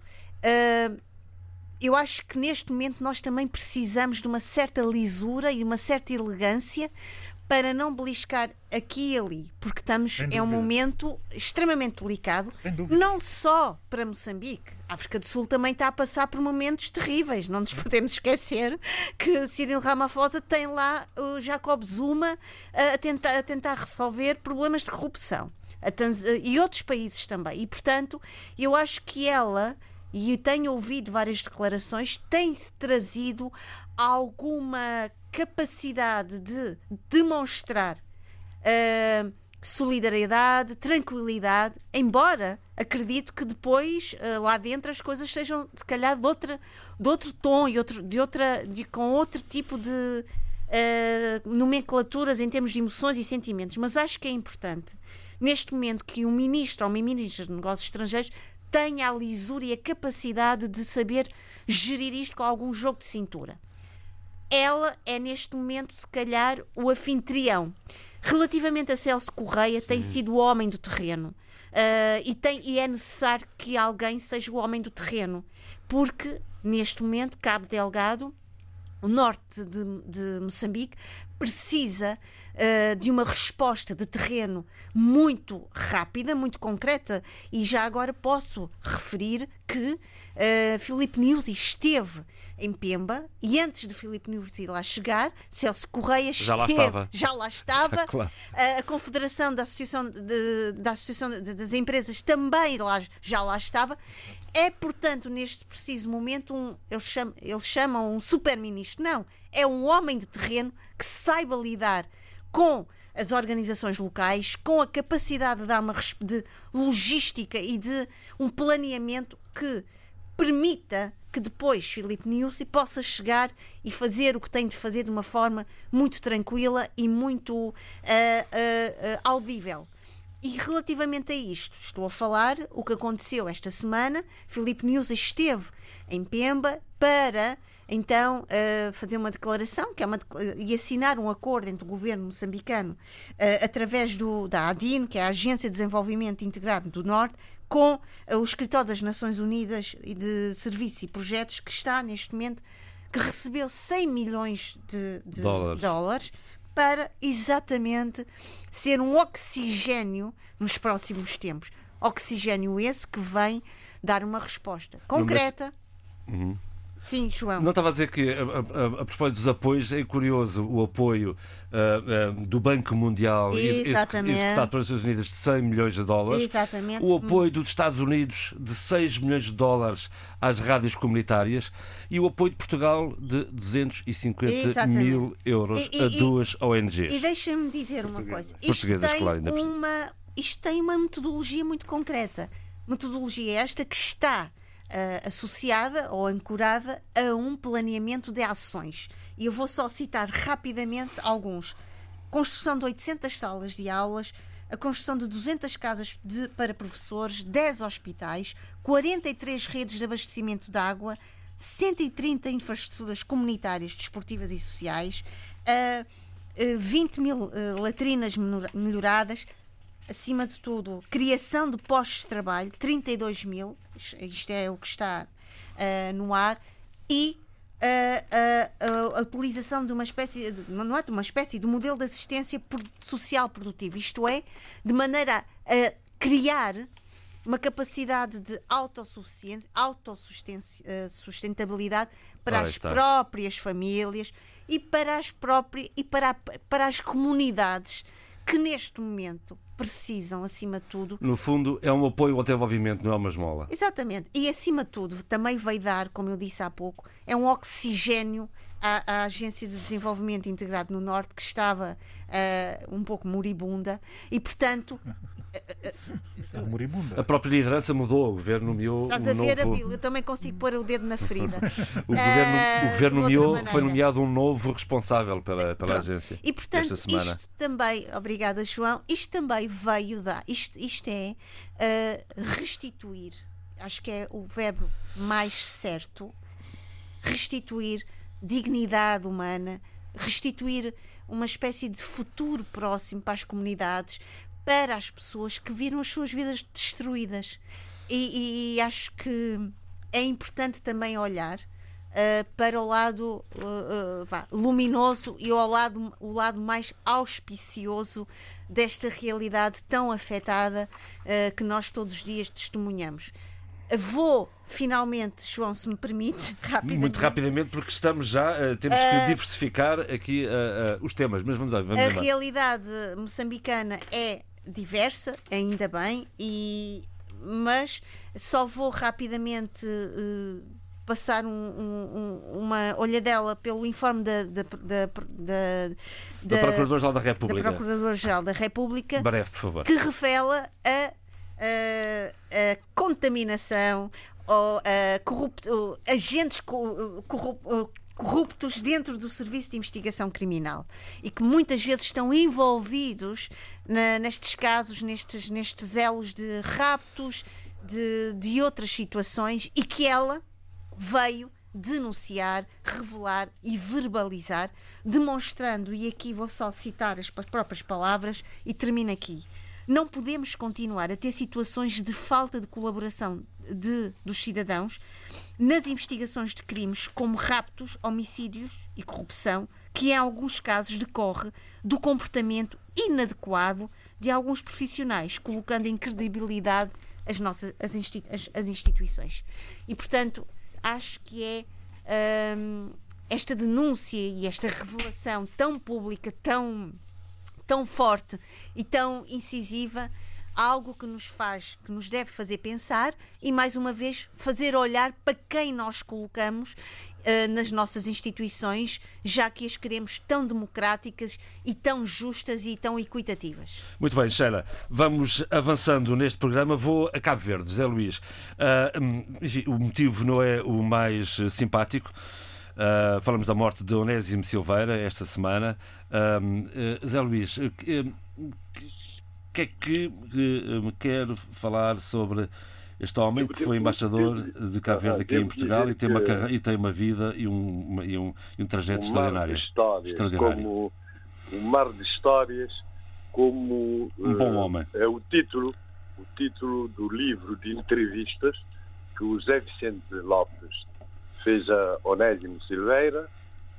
Tive o privilégio de o ler. Tenho lá em casa também.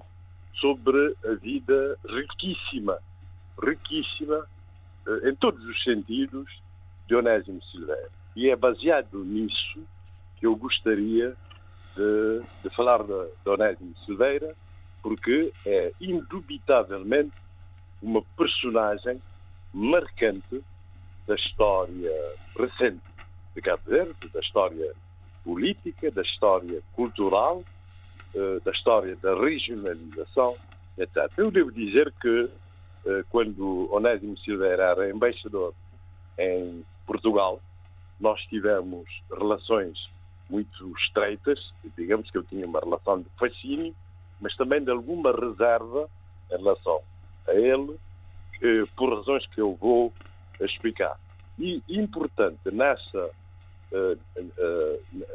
durante a estada dele em Portugal como embaixador, é que ele era um embaixador muito, muito presente.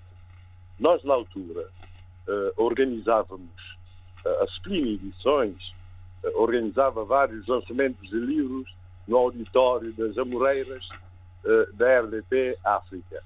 E então ele estava sempre presente, estava sempre presente nas comunidades.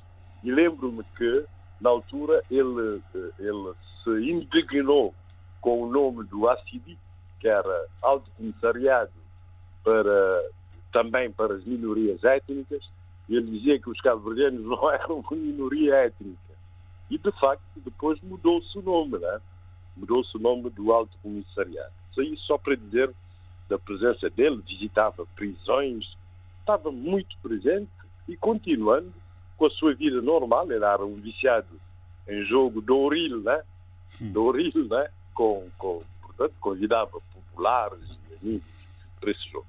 Onésimo Silveira, portanto, tem uma vida riquíssima, eh, que culmina, o ser embaixador, ter sido embaixador em Portugal, culmina, digamos, um percurso longo, eh, rico, atribulado também. Desde a infância e a adolescência, que Onésimo Silveira foi um inconformista. Primeiro porque uh, a mãe era uma vendedeira de mercado, o pai, o pai o que em Cabo Verde se chama, em São Vicente, ship sandler, negociante de bordo, né? Uh, uh, do Porto de São Vicente. Ele era, nasceu coxo, portanto tinha esse problema. Mas, mas sempre foi irreverente. Isso não o impedia, por exemplo, de jogar futebol, de estar em brigas de, de infância, etc. E é nesse contexto que ele vem estudar medicina, eh, enfermagem a Portugal. E aí contacta eh, a Casa dos Estudantes, frequenta a Casa dos Estudantes do Império e adere ao nacionalismo africano, por contacto com, com, com várias personalidades eh, dos, dos nossos países. E isso determina toda a sua vida futura. A primeira coisa estranha é que ele embarca clandestinamente num barco que transportava serviçais cabo-verdianos para São Tomé e Príncipe. Um barco destinado a, a serviçais é utilizado por Horácio Silveira para embarcar para São Tomé para ir co conhecer em loco a situação. E aí ele trabalha como radialista e atividades culturais, sempre em contato com a nossa comunidade sofrida e martirizada de São Tomé e Príncipe. Acho que tem até uma filha que nasceu em São Tomé e Príncipe, nessa altura. E, e, e, e, é aí, portanto, que ele é detectado pela PIDE. Pela PIDE. Portanto, é chamado várias vezes a PIDE, é perseguido pela PIDE e, nesse sentido, ele embarca, embarca para Angola.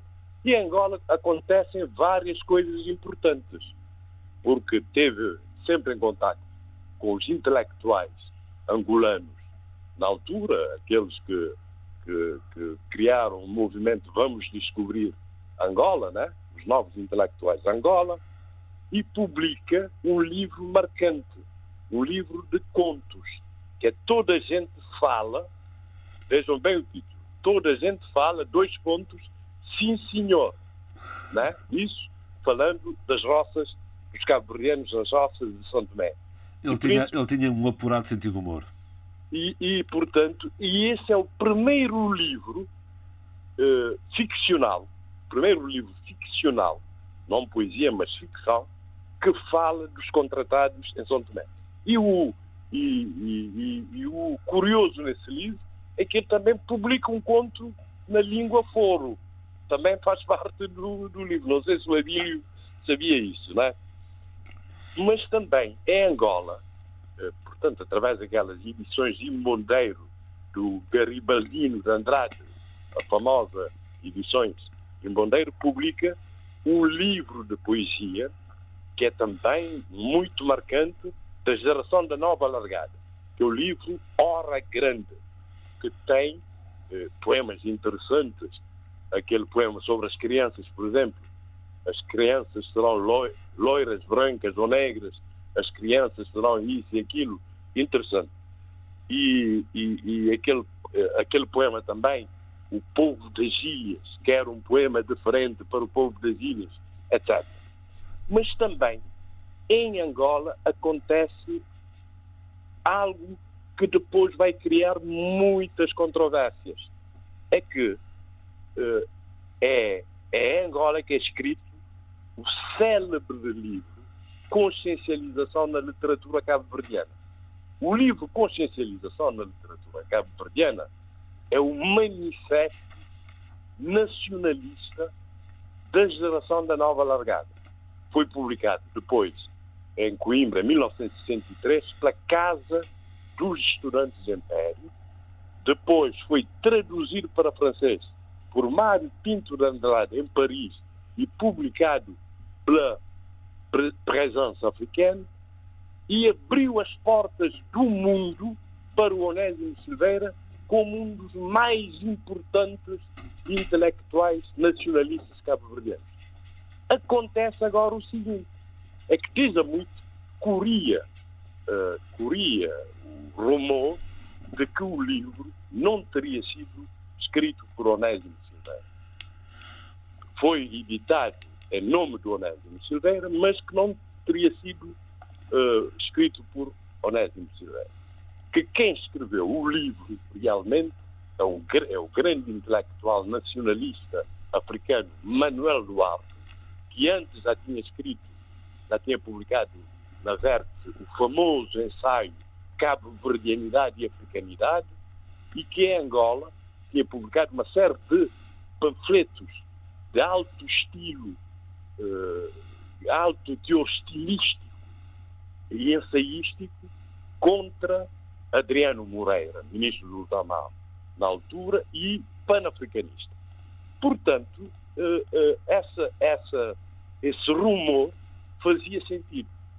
Mas Onésimo Silveira, em várias entrevistas que deu, que deu depois em Cabo Verde a Zé Vicente Lopes, e antes da publicação desse tal livro que falei, antes do livro O Mar de Histórias, ele tinha dito, perguntado, tinha dito que não.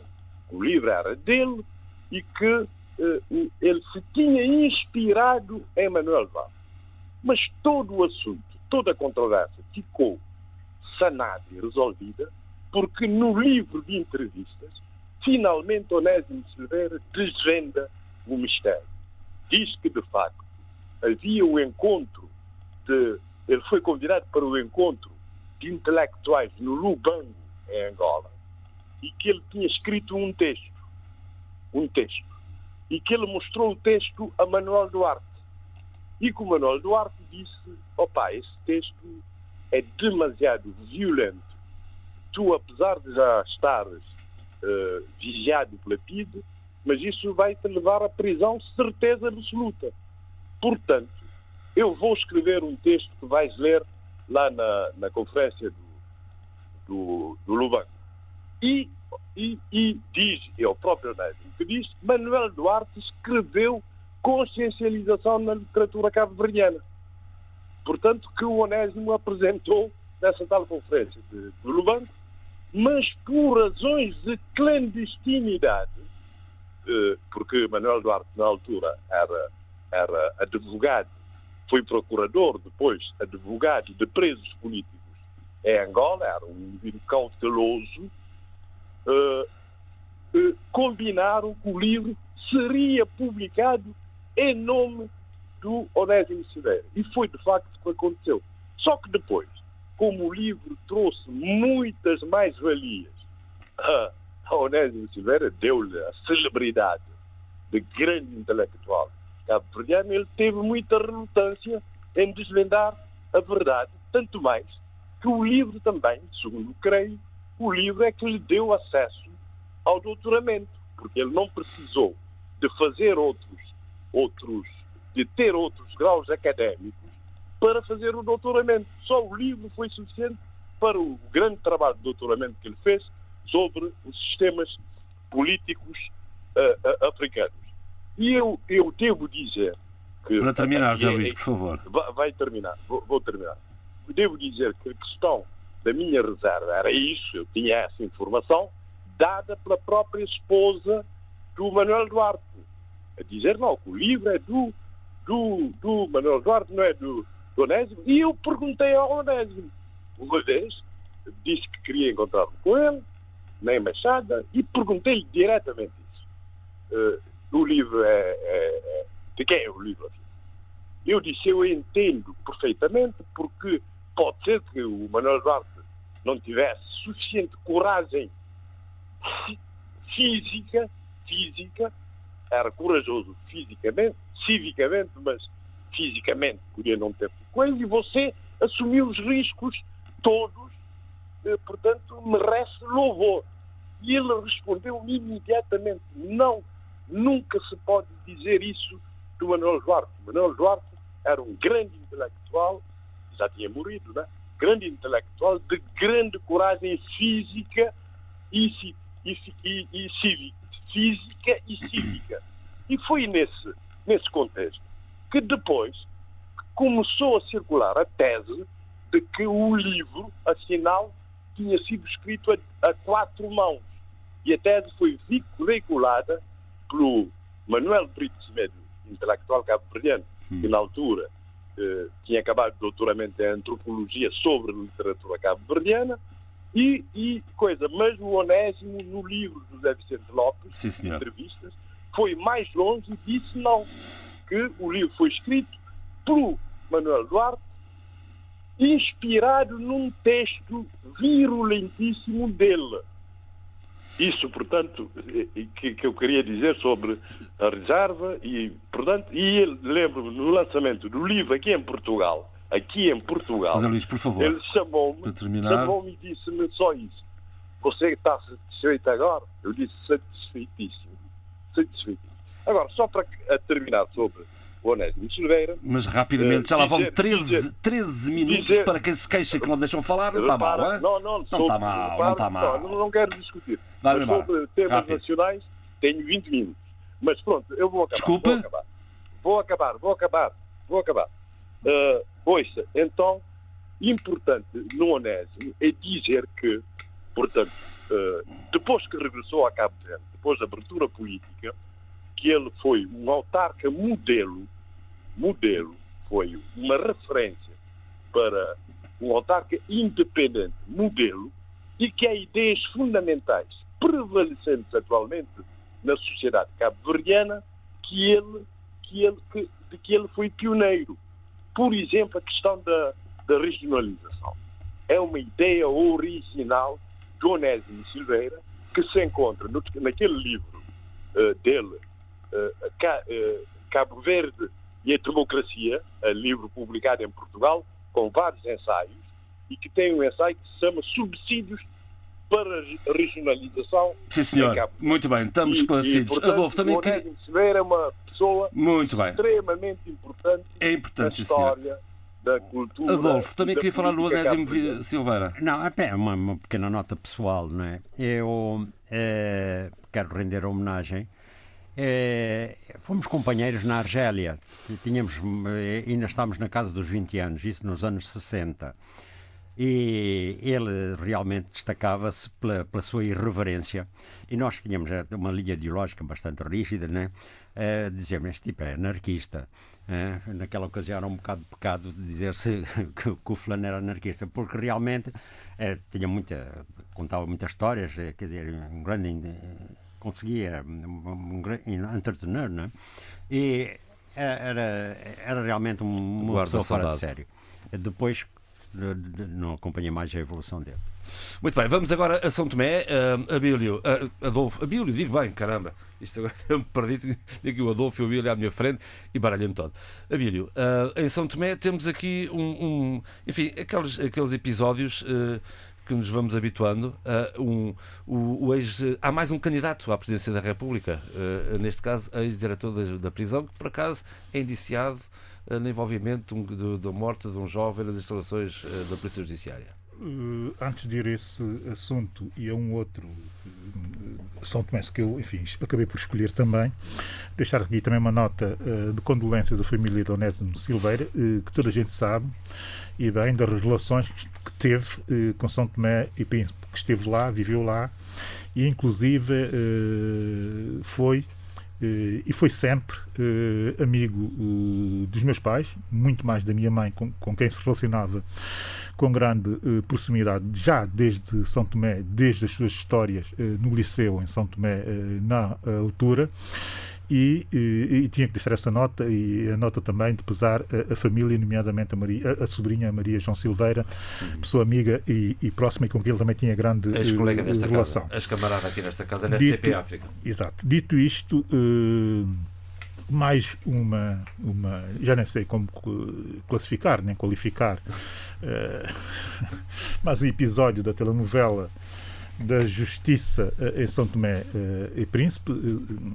O único realce que eu tenho para dar é o facto do ex-diretor dos serviços prisionais de reinserção, Lázaro Afonso, ser também um pré-candidato às eleições presidenciais no país.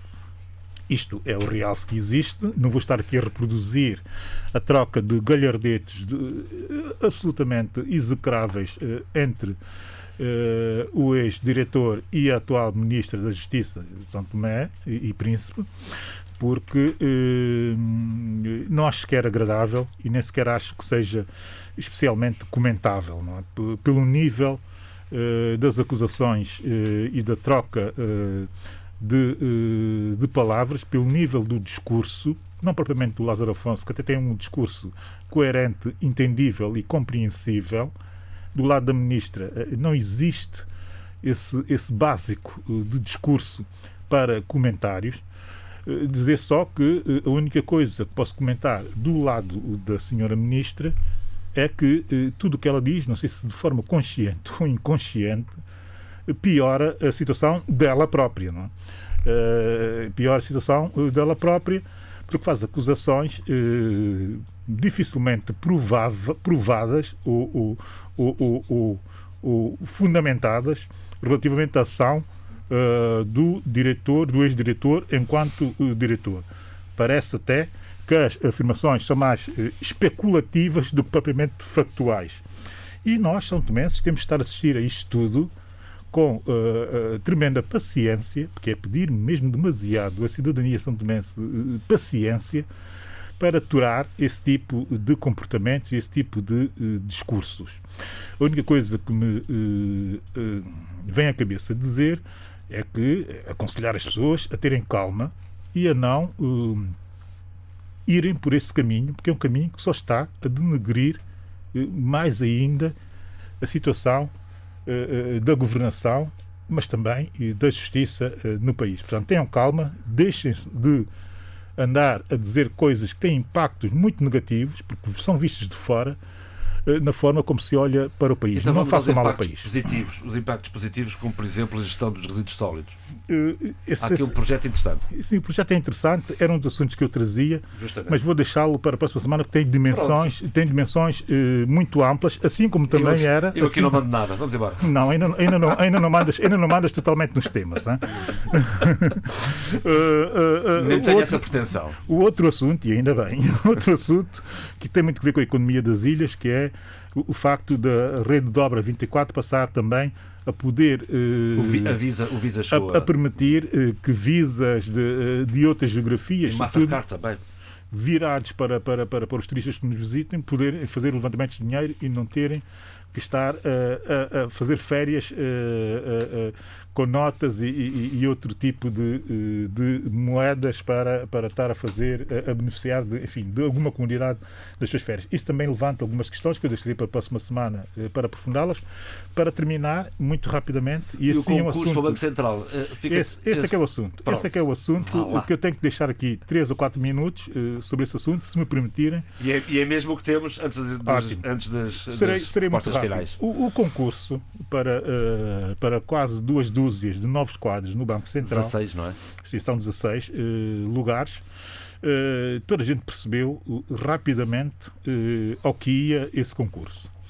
Eu, quando foi da pré-seleção e, e as listas foram publicadas, eu olhei para as listas, enfim, com 60 e tal ou 70 e tal nomes, e foi interessante compreender a quantidade de drop names, drop names, enfim, de apelidos, sobretudo, que aquilo era uma cascata de apelidos, todos eles reconhecíveis nas elites são tomenses, mas, sobretudo, no atual poder eh, eh, são tomense. A partir desse momento, eu percebi que ia haver eh, problemas e que ia haver sérios eh, problemas, porque para ver 16 lugares 70 e tal pessoas, sendo que os nomes eram quase todos reconhecidos, reconhecidos toda a gente não podia entrar para o Banco Central através daquele concurso. Haveria de haver ressentimentos, haveria de haver gente que iria, haveria de ficar de fora.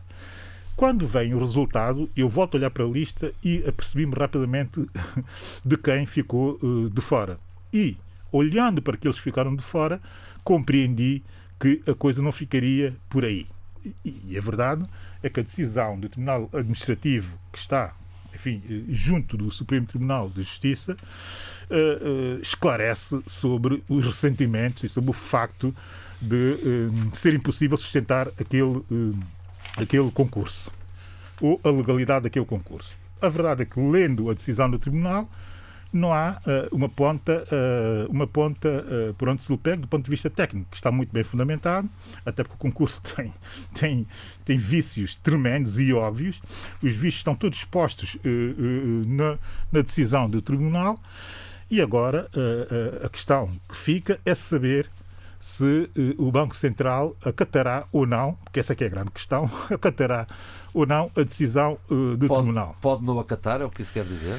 O que eu quero dizer é que já houve concursos no país exatamente com o mesmo tipo de perfil, exatamente também com o mesmo tipo de resultados, exatamente com o mesmo tipo de decisões uh, do Tribunal Administrativo e que uh, não houve efetivamente e que não houve efetivamente cumprimento do conteúdo desse, desse concurso. Houve mais, isso foi-me dito uh, posteriormente e eu não posso provar, mas posso ir às listas uh, de quem uh, acabou por integrar um ano depois, um ano e meio depois, o quadro pessoal dessa instituição onde aconteceu esse concurso, que muitos que ficaram de fora e que reclamaram e que tinham e que faziam parte do drop name de apelidos do país, que terão entrado pela porta de cavalo para aquela instituição. É o que eventualmente pode vir a acontecer aqui no Banco Central.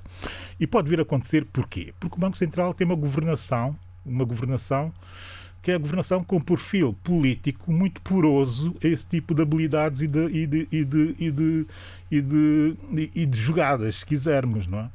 Logo, sabendo nós que eh, algumas das pessoas que ficaram de fora têm ligações eh, pessoais fortes dentro dos tribunais eh, e sabendo nós que essa decisão poderá não ser totalmente cumprida, mas poderá ser negociada, aqui sim eu me preocupo-me preocupa o que pode eh, estar aqui a cozinhar-se. É? A decisão em si é boa, faz todo sentido, não é?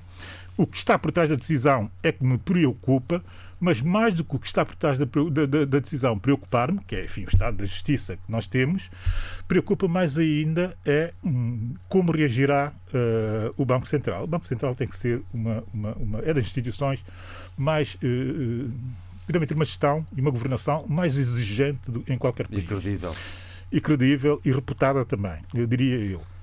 Mais exigente em qualquer país. A verdade é que o nosso Banco Central tem falhado e muito nos últimos tempos, sobretudo com essa governação, sejamos claros, que também tem gente muito boa e gente muito capaz, efetivamente, mas que no conjunto da governação está tão colada politicamente que perde capacidade de gestão autónoma, gestão séria, racional e, e, e, e imparcial, se quisermos, e neutra também, porque eh, a contaminação política é por demais eh, evidente.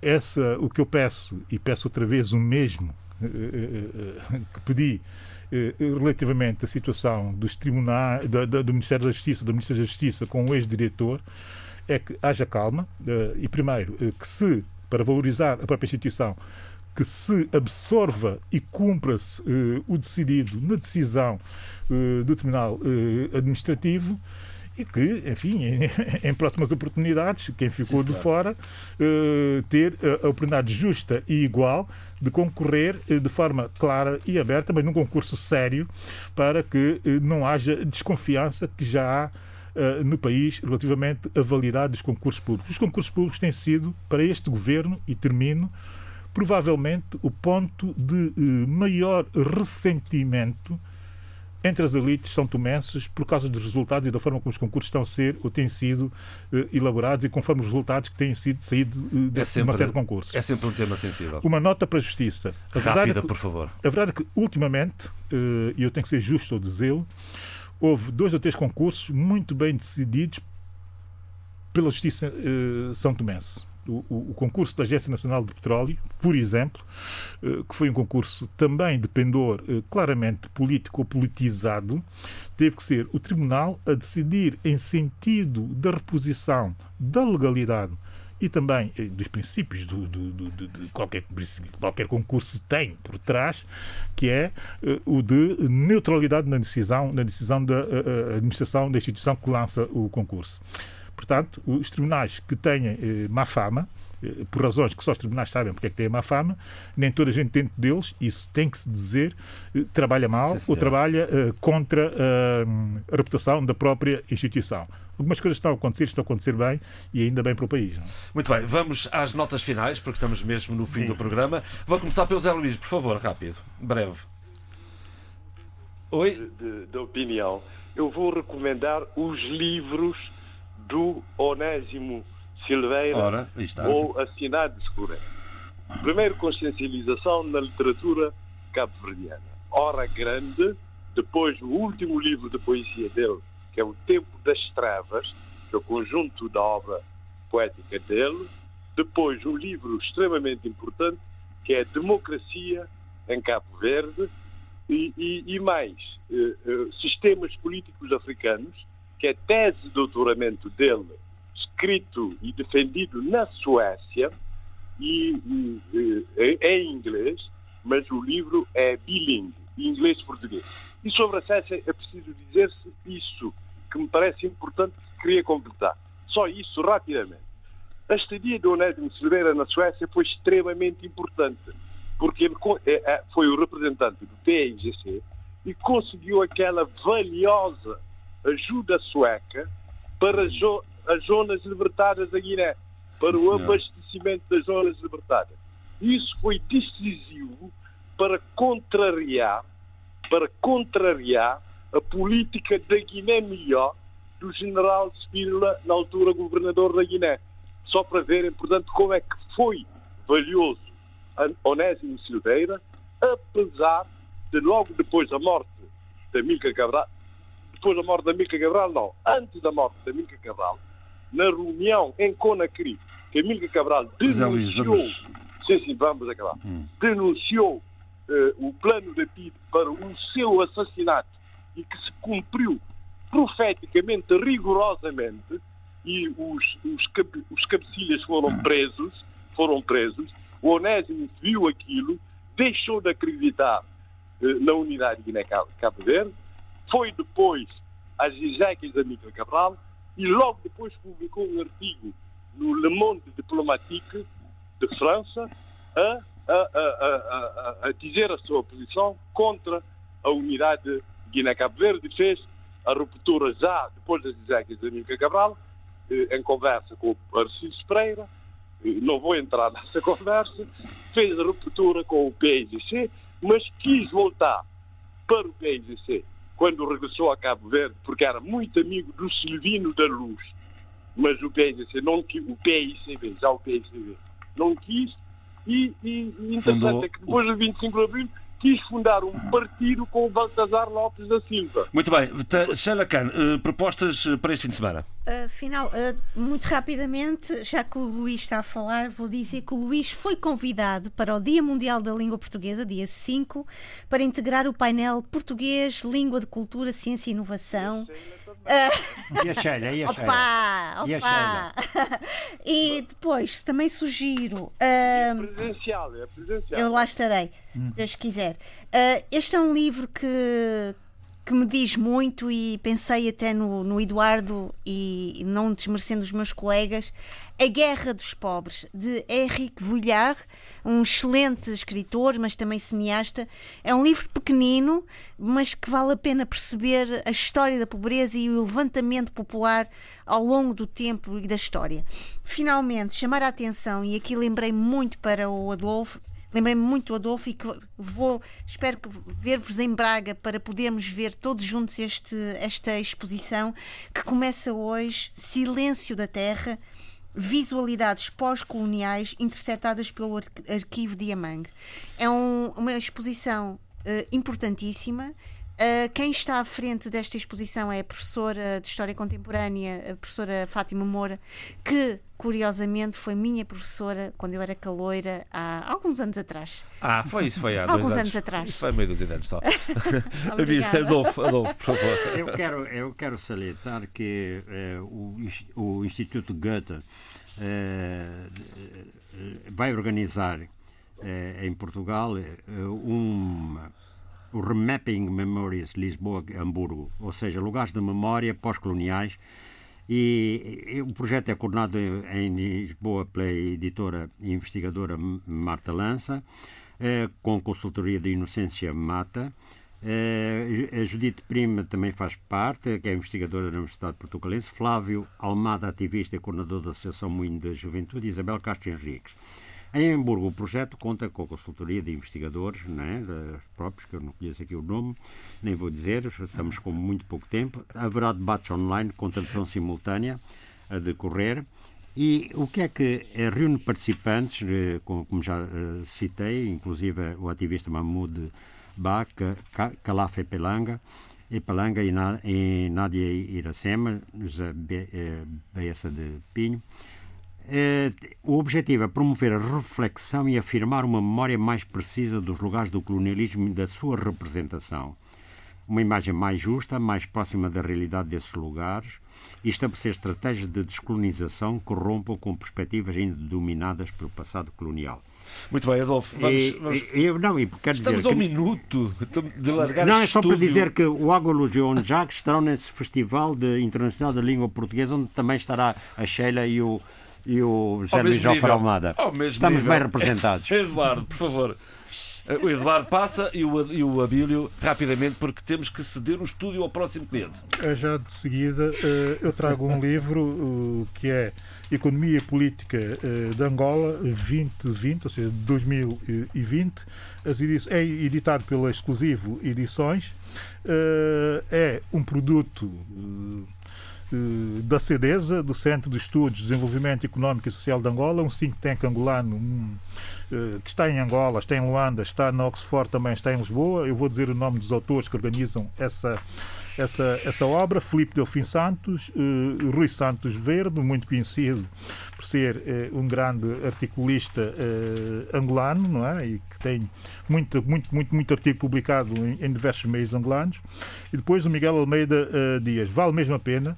Uh, é composto por duas, por duas partes, um da economia angolana e outro da política de Angola em, em 2020. É uma súmula uh, do que aconteceu uh, política economicamente em Angola no ano 2020, sob o olhar desses três académicos luso-angolanos ou angolanos só se quisermos. Não é? E para música temos rap ou o que é isto? Sim, temos hip hop. Hoje, hip -hop. hoje devia ser jazz.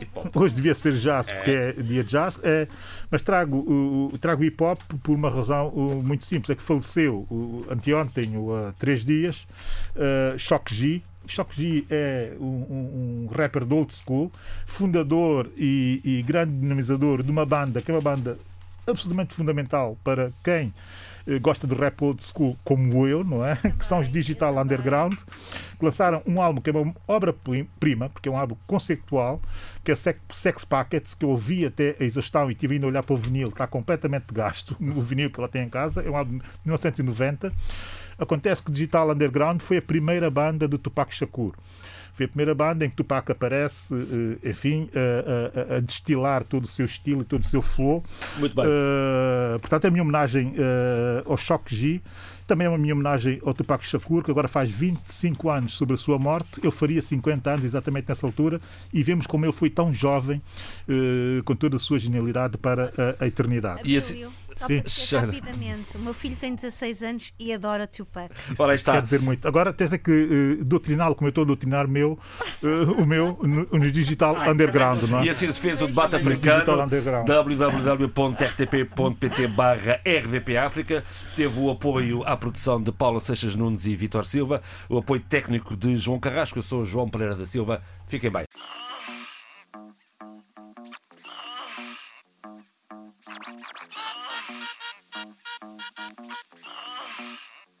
Ah.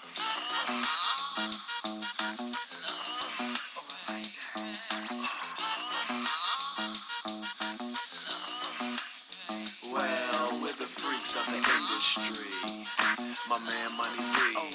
The freaks of the industry.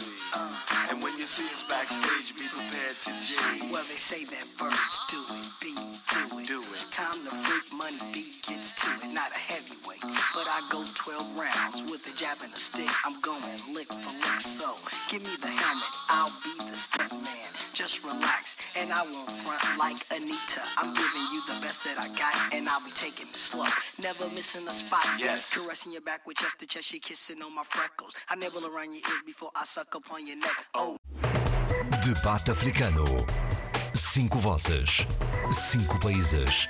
A análise dos principais assuntos da semana. Na IRDP África.